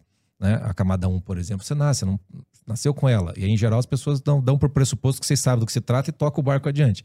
É, as camadas ditas superiores, se você colocar no sentido cronológico, você vai entrar numa uma confusão gigantesca. Porque se você botar a camada 12 como sendo o destino último do ser humano só depois da 11, você precisa ser Napoleão para querer salvar a tua alma. Não vai funcionar. A Torre de Babel, né? Você sobe até lá em cima, bate na porta É, de Deus e fala, agora eu vou entrar. Então a nossa a, forma que a gente fez foi basicamente assim, trabalha as 12 camadas simplesmente olhando se a 12 é a última, o que acontece se eu olhar para 12 como um farol para todas as outras? E daí eu fazia isso, foi assim, o naufrágio das 12 camadas é que se você cortar a- o ser humano por inteiro, você vai transformar o ser humano como se estivesse jogando um videogame, entendeu? E você vai agora eu vou O lidar cara com tem cada que quatro. acender em Tem que ir todos os subindo os cadastros. É, degrauzinhos. e uma É. vez que subiu, não, E não é desce, assim que funciona. e- e- enfim, E, e é, aí, tem não- e aí traz uma série de problemas de ordem psicológica para a pessoa. Sim. Porque você vai construindo um ego só nesse, nessa. Você vai construindo um ego, um ego muito forte, que dá conta da vida, que parece muito maduro, etc. A e gente tal. fez, inclusive, um, um, um vídeo, tem um vídeo no Insight BP, Sim, sim, tá sim. disponível, disponível no YouTube, né? A gente mostra ali, né, o, o que, que são, o que, que é essa Uhum, teoria das 12 camadas e tal, né? O Vitor Lúcio, inclusive, que apresenta. Um abraço aí pro Vitor Lúcio. E é, é engraçado porque no final ele pergunta: e você, qual camada você tá? Aquela coisa mais pra, pra galera comentar, né? Gerar um Sim, hype sim, sim. ali e tal. Sim. Aí você vê, tem um, uns tiozão, as tiazinhas lá, tipo, ah, passei pela minha vida aqui, graças a Deus já estou na décima segunda. Eu falei, não, gente, acho que você não entendeu o vídeo, assim. Entendeu? E esse é o problema, porque você não está numa camada. Se são camadas da personalidade, todas estão em você, em alguma medida. Hum. Algumas você pode estar completamente ignorando, mas tá ali. Hum. Entendeu? Tá ali. Então, por exemplo, sei lá, camada 8 é a camada lá do fim da vida, né? Que você olha para a perspectiva da morte. Se você pegar com 18 anos, você receber uma notícia que você vai morrer em seis meses, você acha que a tua camada 8 Camada não oito. despertou nessa hora? É o que a gente Antes fala de chegar na o- cinco. o- Então, botar essa coisa do estar e estar aqui, você vai, na verdade, você vai engessar essas camadas e, e você vai acabar se perdendo no meio do, do processo. Sim. Uma coisa que eu, eu, eu tiro sarro, o cara tá na camada 9, executando lá, né, vários, vários valores universais. Salvando o Brasil. Levou um chifre, meu amigo. Ele caiu Eu ia quatro. falar isso agora, É, só que eu quatro, achei que ia ficar deselegante. Não, mas É é isso que a não, fala. perfeito. O cara cai na 4. Ah, por que, que ela não me ama? Por que, que ela me traiu? Isso é baita camada 4.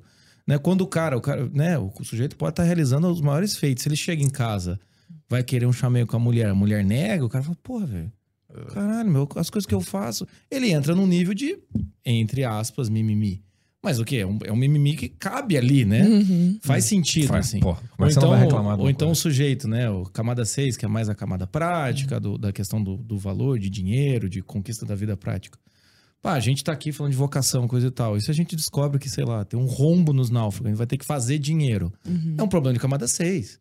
Mesmo que eu tiver lá em cima. Quando o Padre Pio. Vamos pegar o exemplo do Padre Pio. Que, que ousadia.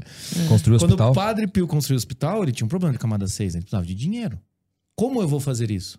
Então, o que é, ou pelo menos assim, nas supervisões que eu faço, a gente trabalha todo mês uma camada. Eu falo para eles, olha, a gente tem que ver, pelo menos eu trabalho como as camadas sendo pontos e temas da vida da pessoa em que eles podem entrar em tensão a qualquer momento.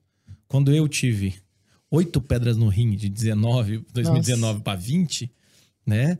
É, Ah, oito pedras é brabo. Psicólogos podem analisar o quanto vocês quiserem. É, o que acontece? Vocês são problema camada 2. Meu pai tem pedra no rim, meu irmão tem pedra no rim, meu avô tem pedra no rim. Ou seja, não é uma, é uma questão que eu tive que lidar ali. É uma questão mínima? É, mas é uma questão. Então, quando eu, é, a, a- a gente trabalha muito essa questão de quais são as tensões entre essas camadas. Claro que pode acontecer de um sujeito estar, na hora que tem duas camadas, ele sempre tende a uma, né? Como O pessoal fala muito da camada 4. Sempre quando tem alguma camada, ele vai tender a parte do ah, eu fui abandonado. Tudo bem. Mas sempre vai ter essas tensões, como, como disse o Chico. Uma criança de 4 anos, ela pode ser, ela pode entrar em contato com a camada 8 de forma brutal. Entende? Não vai ter talvez a compreensão de um adulto, mas a camada 8 já tá ali e já vai fazer uma diferença. né? E, e o naufrágio vem justamente, talvez, de uma visão muito, muito fechada. Porque, por exemplo, a camada 4, né? Ninguém quer estar na camada 4, ninguém quer ser camada 4, aquela coisa toda. Quando você está num sofrimento de ordem emocional, seja a causa que for, se você desprezar a camada 4, você simplesmente está tentando fugir do sofrimento. Você está fugindo da dor. Você- isso é a coisa mais, mais idiota que você possa fazer, porque você não está resolvendo. O sofrer faz parte da vida. Entendeu? Então, ou, ou se você bota a banca, né? Não, ok, me traiu, mas eu vou fazer outra coisa.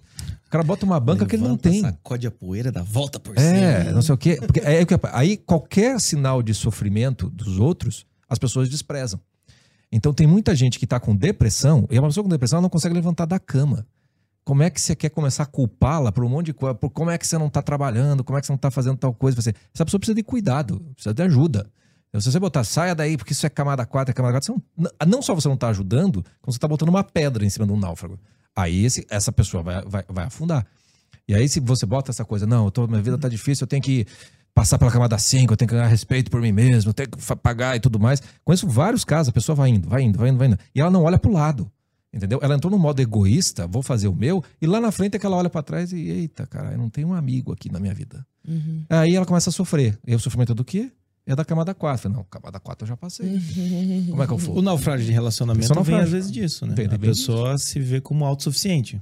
E não É. reconhece E- que tudo na vida que ela quer é um amorzinho. O que a gente fala. Então a nossa. São os, os MG-Tol. lá.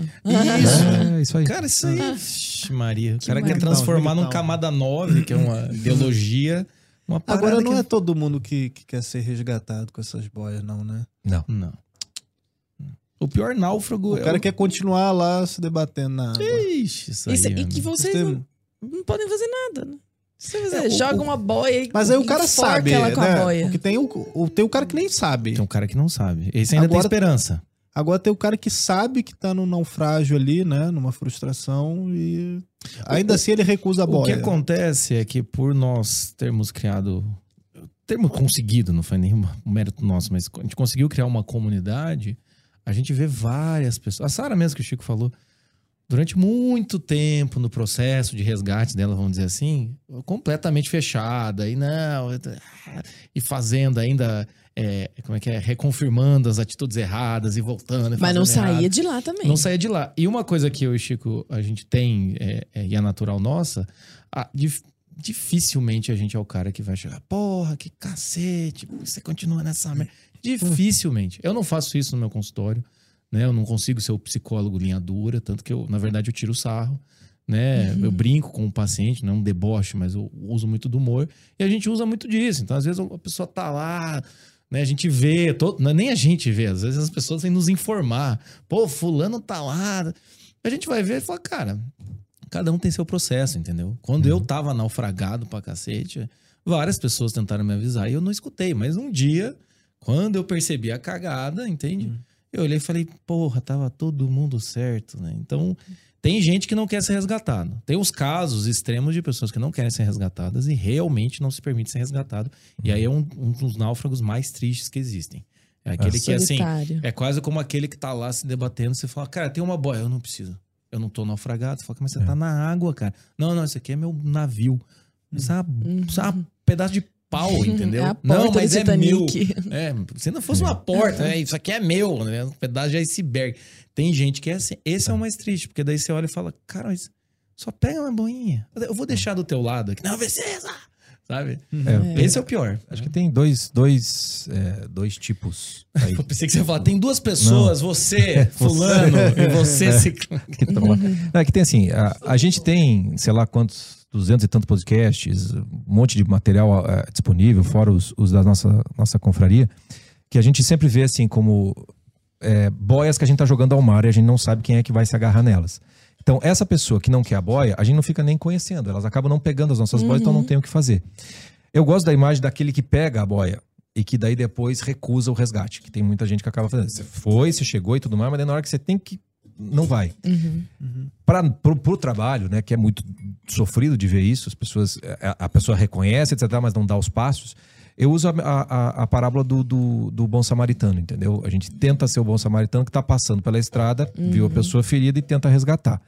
Na parábola, o ferido quer ser ajudado e por isso é, ele consegue levar para pensão, deixa um dinheiro e depois na volta ele, ele vê se está tudo bem. Se você passa por um ferido, o ferido não quer levantar, o que, que você pode fazer? Você segue na tua estrada e você vai passar por aquela estrada de novo. Todas as vezes que você passar, você oferece a mão.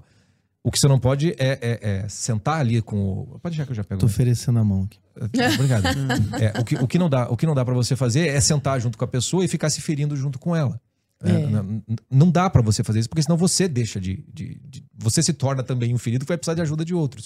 Então você oferece a mão, se a pessoa recusa, ok, recusou, volta, vai e volta, você vai e volta, você vai e volta, você vai e volta. É, tem algo que assim, você não desiste de ninguém, né? mas você não pode obrigar as pessoas a não desistirem de você. Exato. Ô, ô, ô, ô, meninos, se- nossa, eu tô agora tô falando meninos, parece que eu acho que eles são tão homens, assim, e tão maduros. Mas eles são jovens é também. muito comum chamar a gente de meninos, É. né? Muito, muito Mas comum. na verdade vocês são muito jovens, são senhores, ia ficar meio estranho. É, me correu um negócio aqui.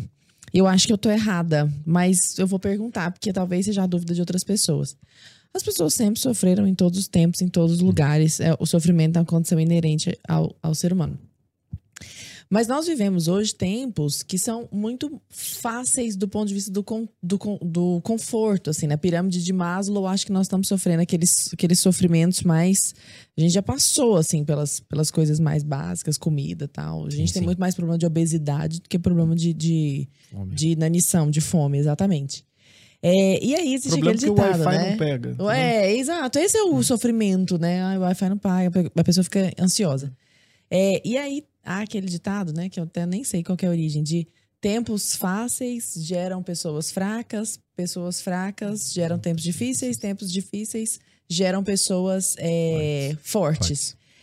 Teoricamente, a gente vive tempos fáceis hoje. Né? Então, os grandes problemas das pessoas, na verdade, nem seriam problemas há um tempo. Vocês acham que, da pers- você que vocês já acompanharam tantas pessoas, que uma pessoa se desenvolve, ou pelo menos que ela tem mais chance de se mover, desenvolver sua personalidade, se ela estiver imersa em problemas reais e que, ao mesmo tempo, para uma pessoa que tem só essas probleminhas do cotidiano, tipo assim, ah, tem que fazer um cirurgia, tipo eu tirei uma hérnia. Na época, parecia que eu tava no olho do furacão, assim, mas não foi, sabe? E aí, às vezes falta um dinheiro aqui, mas logo você já consegue, aí te dá uma fome, você vai lá.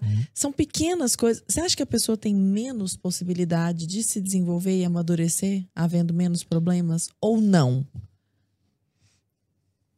O que é a vida? É, Eu me fiz Não, clara? eu- não, Fez sentido? Fez, Fez, uma fez sim. pergunta excelente, assim. Eu acredito que Como é que eu posso dizer?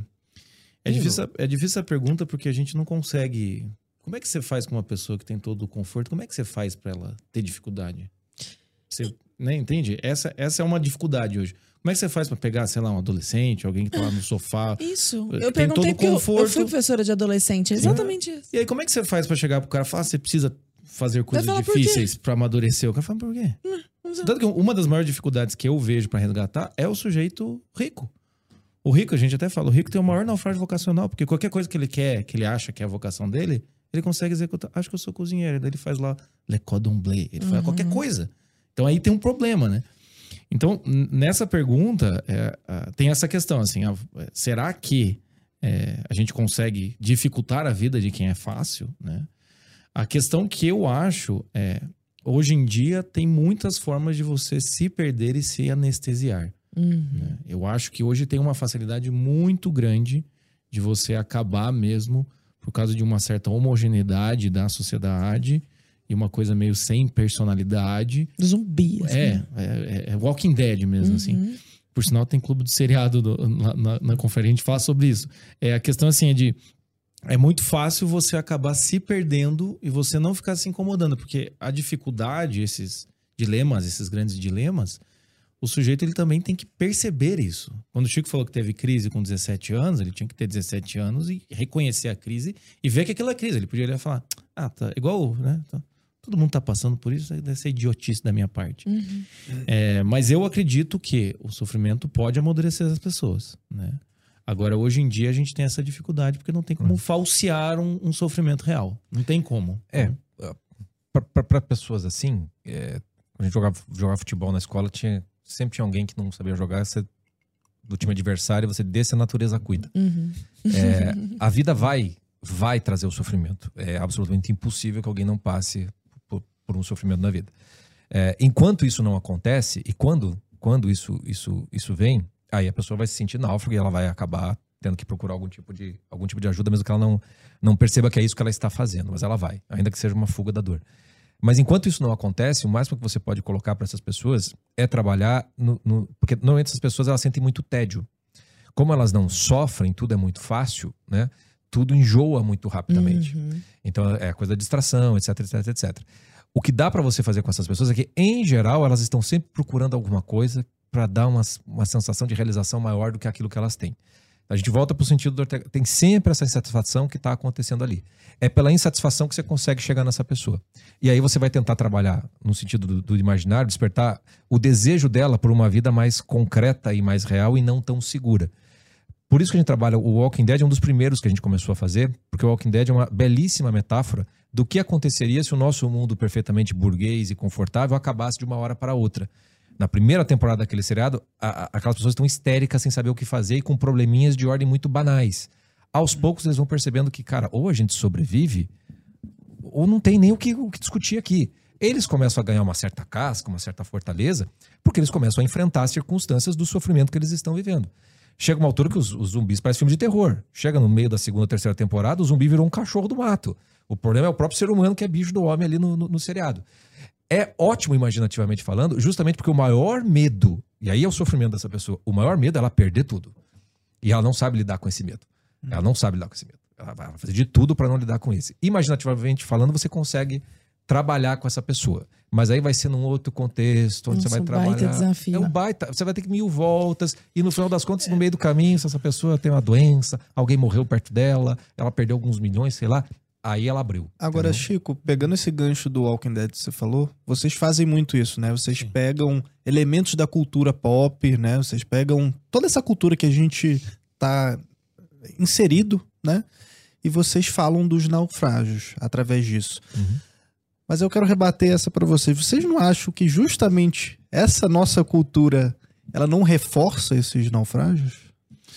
É, Como é que vocês utilizam isso pra de repente ela- é- eu acho assim, a gente tem que, a gente tem que en- encontrar na cultura é, expressões dos naufrágios. Porque, enfim, é, é difícil a gente encontrar um filme atrativo, alguma coisa cultural que não tenha uma atenção. Uhum. que não tem uma jornada do herói, que não tem uma história de superação, um pé na bunda, né? Música, sei lá, né? É, é, música de sertanejo raiz, tem um drama do cara que foi deixado. Co- Você pega a cultura, tem algum tipo de relato de algum naufrágio. Aí o que acontece, no- pelo menos o que a gente faz, ou a gente pega um caso como é o Walking Dead, que é um retrato muito bom, uma expressão muito interessante, Sim. e fala, ou a gente pega algum retrato que finge ser uma expressão muito interessante e a gente critica aquilo. Um exemplo clássico é o nosso podcast do Into the Wild, né? Que a gente olha e fala assim: ah, todo mundo gosta daquele filme, por quê? Porque ninguém tem coragem de fazer o que Pia faz. Mas aquele Pia é um idiota, entendeu? Ele sai da casa dele, queima dinheiro, vai pro meio da, da- do, meio do Alasca É. pra dormir dentro de um, de um ônibus. Nossa, finalmente Porra, alguém falou cara. isso. Porque eu assisti aquele filme também e eu falei, cara. E é uma história real, né? Que é a história Ele odeia, real. não, eu Mas a conclusão é sociedade. ótima. É, eu odeio a sociedade. E você tá dormindo dentro de um ônibus, cara. Aí não sabe nem matar um bicho. Fala, mas que despreparo, velho. Até pra ser hippie no meio do, do Alasca. Aí quando ele quer ir embora, ah, nossa, tem a alta da água. Você fala. Aquele, aquele filme ele devia ser trabalhado em aulas de geografia. Assim, tipo, ó, o que, que geografia serve? Pra isso aqui, você não morrer igual um idiota. Ele vai comer a plantinha lá, biologia, come a planta errada. Fala, puta que pariu, meu amigo, isso é questão de vida ou morte. Você é um náufrago, cara. Então, assim, a gente pega um filme desse e fala, ah, por que, que as pessoas gostam? Porque ele faz um ato corajoso e parece que ele tem uma grande bravata até com os pais. Ah, seu É pai cult, é idiota. cult. É cult, mas ele, ele queima todos os relacionamentos no meio do caminho. Tem gente que quer adotar ele, tem uma menina que ele podia casar. Ele podia parar com aquela idiotice no meio do caminho e falar: ah, ok. A minha ideia de ir para Alasca, na verdade, era para encontrar uma nova vida. Não, ele teimosamente vai até o Alasca e faz isso. Então, quando a gente fala isso, o que acontece? É, às vezes as pessoas olham e falam, cara, puta, é isso aí. Igual toda a reação agora. Putz, é isso, é verdade. Ou seja, ok você ter, a gente, né? Ok você ter a coragem de sair o da sua ímpeto família, o seu né? ímpeto, não querer depender do pai, ou então não dá. E assim, tem muitos filmes que não mostram nem aquele pai. A gente nem, nem tem dado no filme pra ver se ele é realmente o maior cuzão da vida, entendeu? Sim. Então, assim, ok, mas vamos dizer que sim, né? Ele é real- Tudo bem você querer sair de casa, legal. É um movimento da maturidade, exige isso. Mas não dessa forma e não com esse resultado. A maturidade costuma ser o quê? Você tem um ímpeto e aí você vai adequando com um pouco de prudência. No caso dele, foi idiota, entende? Então é nesse sentido. Os filmes que reforçam, como a gente fez análise em hilária de 50 tons de cinza. A gente fala, cara, 50 tons não tem nada mais broxante que aquele filme, entendeu? É- Ai. Cara, porra, né? Eu tô me lembrando Bate do Raul direito, comentando. Bote direito essa Tô porra. lembrando do Raul comentando desse, do Bridgerton, sei lá. do- Ah, ele, ele é puto histórias. com isso. Ele fica comparando Você- você literatura olha- boa. É, é. Então você olha essas coisas e fala, cara, é um retrato muito ruim. E o, o nosso objetivo é esse, ou evidenciar retratos bem feitos, ou então criticar os retratos que não são bem feitos de maneira Sim. alguma, né? Mas é, a, a tua pergunta é boa, porque você tem um naufrágio de imaginário da cultura Sim, contemporânea, porque que é um naufrágio do heroísmo, no final das contas. A 99% dos heróis, eles são apenas sobreviventes, eles não são verdadeiramente heróis, eles cometem atos heróicos, é muito diferente.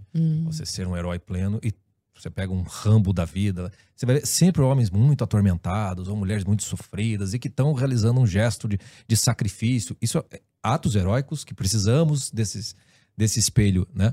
Mas heróis no sentido mais pleno de caráter, de virtude, é muito raro você ter. Sim. Isso é muito raro, é muito difícil é, na cultura contemporânea. E daí aí deriva a questão do, do naufrágio imaginário para as pessoas, porque você dificilmente vê na cultura contemporânea exemplos de pessoas maiores, no sentido pleno da palavra. Uhum. Né? Você vê pessoas fortes, que suportam, que fazem um ato heróico aqui e acolado, mas não pessoas que têm uma autoconsciência, que saibam mais ou menos o que estão fazendo, sabe? Que tenham, que tenham virtudes, efetivamente falando. É mais- Personalidade, né? É mais difícil, é mais difícil. Cita um herói, só pro meu nosso imaginário, inclusive. Um Um herói. herói, herói, real, oficial mesmo. Da personalidade grande, assim. Que, ó, p- p- pra ficar no Walking Dead, que eu acho, eu acho um, um universo maravilhoso, porque ele vai te mostrando como se tornar um homem e uma mulher. Não no sentido heróico da palavra, mas herói no sentido mais forte e virtuoso. Que é o, o personagem, o protagonista do primeiro Walking Dead, que tem várias, né, saiu vários spin-offs, que é o, o Rick, o Rick Grimes. É, ele é um policial, então ele já, tem- já carrega essa característica do, do heróico, cuida da sua família, etc e tal, mas é muito bunda mole ainda no começo. E quando ele começa a virar o heróico, ele percebe o seguinte: fala assim, ou eu vou mandar nessa porra aqui, ou não, não vai funcionar. Então ele começa a segunda temporada e fala assim: acabou a democracia, isso aqui é uma ditadura, vai ser do meu jeito. Falo, Beleza, Rick, vai lá. Chega uma altura que ele surta com aquilo, porque fala, não é bem assim também. Tem um desenvolvimento dele que ele vai tendo que confrontar uma série de bondades e maldades, porque ele tem a opção de se tornar uma pessoa boa, uma pessoa má. E o grande momento do, do seriado dele é quando ele vai ter que enfrentar o grande vilão, que praticamente dizimou boa parte das pessoas que ele amava. E ele tem a opção de matar o sujeito, e a justiça seria plena se ele fizesse aquilo. E todo ele mundo evita- tá esperando as sete Todo mundo espera. temporadas. E desculpa quem não gosta de spoiler, eu não sofro Pô, de mas já tá tantos anos também o Dane-se, negócio. ah. Pô. O- Ele literalmente ele usa uma frase bíblica que ele diz assim. É, agora, igual o cara toma spoiler do Titanic e fica reclamando. Fica reclamando, agora. Não exatamente. existe spoiler de clássico. Exatamente. Walter White E o- morre no final. Não, é, é, eu, eu tenho uma que é muito boa, que é um rapaz chegou pra, pra menina falou que não, não queria mais a, ir assistir a, a Paixão de Cristo que tinha tomado spoiler. Isso é o real, mocinho morre no final. Isso é Mas e aí, diz- Não, a, a frase que ele usa é uma frase bíblica. Ele diz assim: que a minha misericórdia seja maior que a minha justiça. Que é um baita de um exemplo É. de, de um sujeito que está integrando em si virtudes verdadeiramente falando. Uhum. Porque o herói, herói, herói, se fosse o Rambo ali, meu amigo, não ia pensar duas vezes. né? Pss, Acabou aquela história e o cara. E a gente ia achar Cadê o muito legal. baiano? Pô, ia ser. A gente ia achar muito legal. Mas o cara escolhe a misericórdia. Isso traz um monte de problema, porque o cara fica vivo, eles têm que manter o cara preso. O que a gente faz com o sujeito agora? É, mas eu acho que é porque o, o, o conceito de herói, a- o conjunto de características de herói tem muito a ver com quem é o farol lá na frente que tá iluminando o Exatamente. resto pra trás. né? Exatamente. Qual é o herói que Cristo foi? Uhum. Entendeu? Ele não é o Aquiles. Ele não é o, o- o mundo pagão. Ele é, ele é outra coisa. E aí você tem que procurar esses tipos de heróis. Uhum. Em geral, eles vão parecer náufragos pra você. O Rick Grimes vai parecer um fraco. Uhum.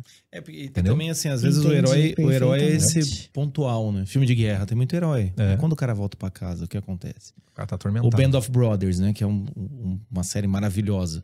Mas mostra ali aqueles homens naquele momento heróico. Vários E é maravilhoso heróicos. porque é real, né? Com É. depoimentos dos, dos soldados. Aí depois tem o depoimento do soldado. Se você assistiu o Band of Brothers, qualquer homem que assistiu aquilo não se sentiu um frango, tá, assistiu errado, entendeu? Porque aqueles homens fazem uma coisa que você fala, cara, não é possível.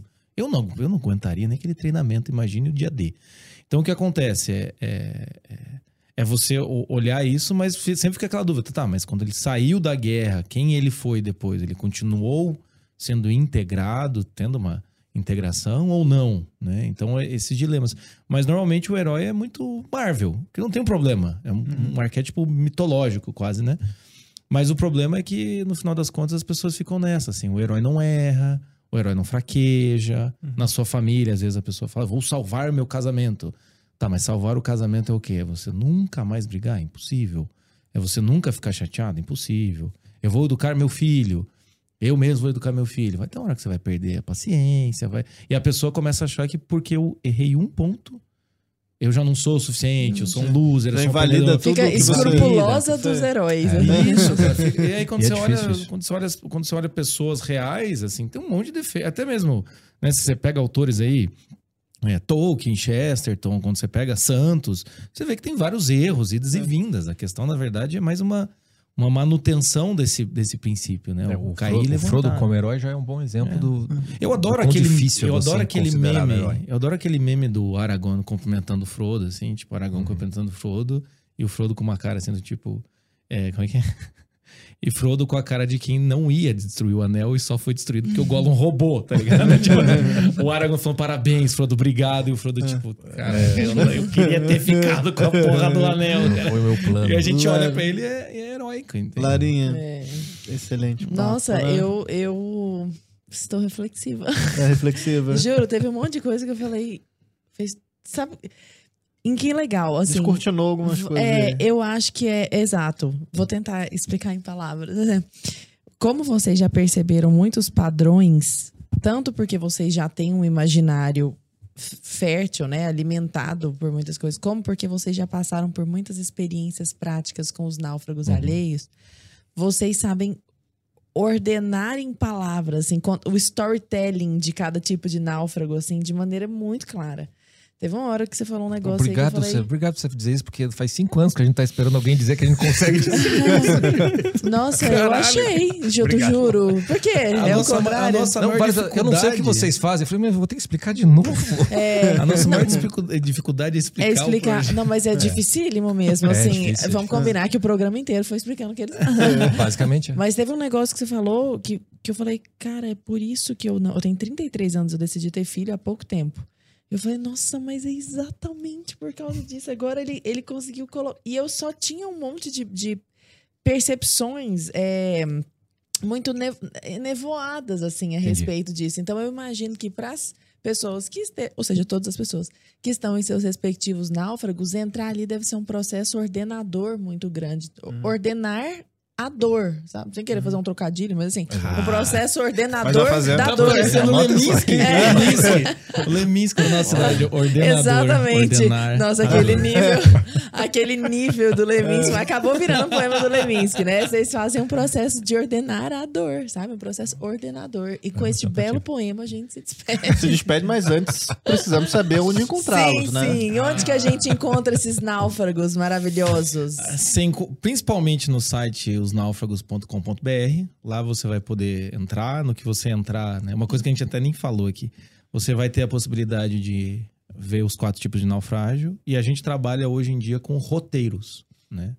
com os nossos conteúdos. com os nossos conteúdos. Então, para cada tipo de naufrágio desses quatro, como você bem falou, ele se divide em 20. Então, para cada tipo de naufrágio, você vai encontrar um roteiro, e cada roteiro desse tem quatro conteúdos, seja masterclass, livro, que vai te ajudar a resgatar. Né? Mas entra lá, vai- ficar mais fácil. Osnáufragos.com.br. Inclusive, agora, nessa semana, agora, essa primeira semana de agosto, a gente está começando a nossa jornada do náufrago. Que é o que? a gente vai é, fazer uma jornada dentro desses conteúdos. Então a gente, a pessoa, qualquer pessoa que assinar, seja assinatura mensal ou anual, a pessoa vai entrar num grupo do WhatsApp em que eu e o Chico a gente vai estar lá e a gente tem conteúdos que a gente vai assistindo junto Por quatro meses. por quatro meses. Jornáufrago. É. Nossa, tô muito Leminski. Você tá ótima. Nem bebeu, hein? Meu Deus do céu, Ana.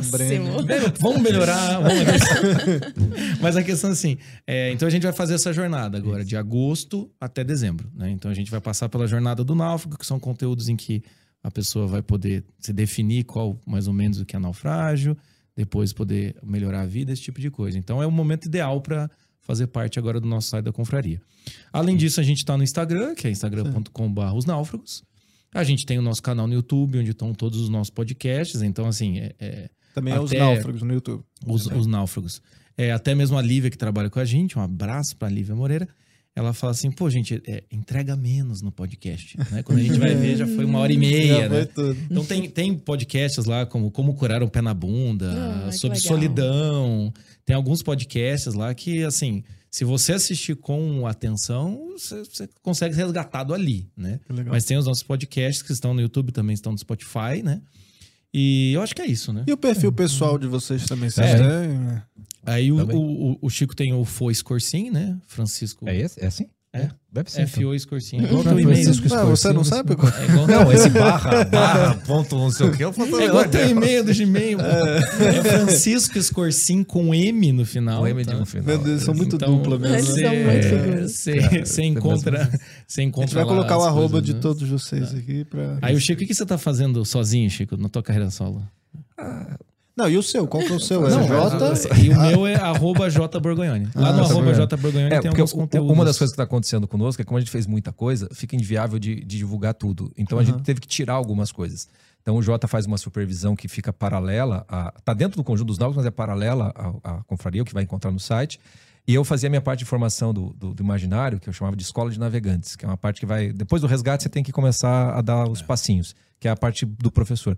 Então, o curso do Naufrágio das Camadas da Personalidade vai ficar parte da, da- dessa confraria. E eu tenho oficinas de leitura, eu tenho um programa de formação do imaginário, até voltado para essa coisa do herói que você falou, onde eu, eu já fiz a Ilíada, a Odisseia, a Eneida, o mundo pré-cristão, tô na Divina Comédia, farei Paraíso Perdido, depois o, ah, os Lusíadas, e aí depois eu vou para o mundo que é, começa a ser pós-cristão. Aí eu vou para Don Quixote, a Montanha Mágica, vou para um, um- um livro do, do Rodrigo Garcia aqui, que é brasileiro, e no final ter- termino com a trilogia do Senhor dos Anéis, porque uma das coisas que a gente tem é que a gente sabe, a, a gente acha que sabe o que perdeu. Mas uma coisa que a gente já nasceu com tudo perdido. Então, a gente, ah, a gente é cristão, a tradição, não sei o que e tudo mais. Mas você não sabe, entendeu? Você nasceu sem saber. Então, você precisa aprender o que foi que você perdeu para você dar valor de fato àquilo e saber o valor que tem um token para poder reconstruir. Então, esse trabalho meio formativo de mais longo prazo, eu vou trabalhar no meu, no meu perfil pessoal e o Jota. o- No meu perfil tá dele. Academia de Marujos, né? nomes náuticos, né? Hum. É, de é tudo náutico os nomes, né? Muito bom. A, tudo. a Academia de. Marujos são meus grupos de supervisão, né? Em que eu faço encontros de uma hora e meia semanais, em com grupos pequenos, porque eu gosto dessa coisa de estar perto da- da- das pessoas, de conversar, conhecer os profissionais. E que também, além dos encontros de estudo de caso com profissionais, a gente trabalha as 12 camadas da personalidade, uma camada por mês, para entender como é que funciona isso na clínica. E além disso, eu tô com alguns cursos aí de carreira solo, é, que chama Conceitos Fundamentais da Psicologia de Olavo de Carvalho. Então, tão- tem algumas datas: Maringá, Cuiabá, João Pessoa, vai ter Rio de Janeiro, vai ter BH. Tudo lá no É, teu Instagram. Tudo no meu Instagram, em que eu vou trabalhar, além das 12 camadas da personalidade, eu tô trabalhando os outros conceitos. O que é psique, tripla intuição, da- enfim. Só entrar lá. Então, siga os náufragos. J. Borgognoni, Francisco Corsim. Muito bom, Lara Brenner. Muito Lara bom. Brenner e siga também. Muito bom. Ó, não, eles já seguem porque é, é prioridade seguir a gente, né, Lara? Oh, eu tô encantada. Parabéns, meninos. Obrigado. De Obrigado pelo verdade. convite. Muito bom Uma mesmo. honra. Muito, Muito bom obrigado mesmo. pela Sigam os presença. náufragos. Vocês largam de ser bunda mole. hein? Tem preguiça de apertar um botão. Sigam os náufragos. Siga os náufragos e aceitem pegar a boia, né? É, é, exatamente. E aceita entrar no grupo de WhatsApp da camada da maturidade. Vai, né? tudo, vai. Pessoal, a gente já tá chegando aqui no nosso encerramento desse papo gostoso. Eu sei que vocês gostaram. Vão comentando aí no chat. Pessoal que tá na plataforma também, a gente lê todos os comentários, tá? Então comenta aí também que a gente acompanha, certo? E para você que já é membro, que já está comentando a plataforma, você já garantiu a Guerra do Imaginário, que é a nossa próxima trilogia aí sobre Chesterton, Lewis e Tolkien. E se você não é membro, está nos assistindo através do YouTube, não deixe de garantir a- a- a- esse evento de abertura que vai ao ar no dia 25 de agosto. Então faça o seu cadastro. Quem está se cadastrando já está concorrendo a três kits desses três autores. É só você escolher. Ah, eu quero o kit do Chesterton, eu quero o kit do Lewis, quero o kit do Tolkien. São kits sortidos aí, né? A gente não vai revelar ainda os brindes, as coisas. Então, ó, fiquem tranquilos, mas tá muito legal. O pessoal da produção já me avisou aqui, tá bem interessante. Kits aí dos três autores, certo? Link na descrição. Não deixe de conferir. Beleza? Te espero lá do outro lado. Valeu, Muito obrigada, Valeu, gente. gente. Até a Obrigado, muito próxima. Até mais.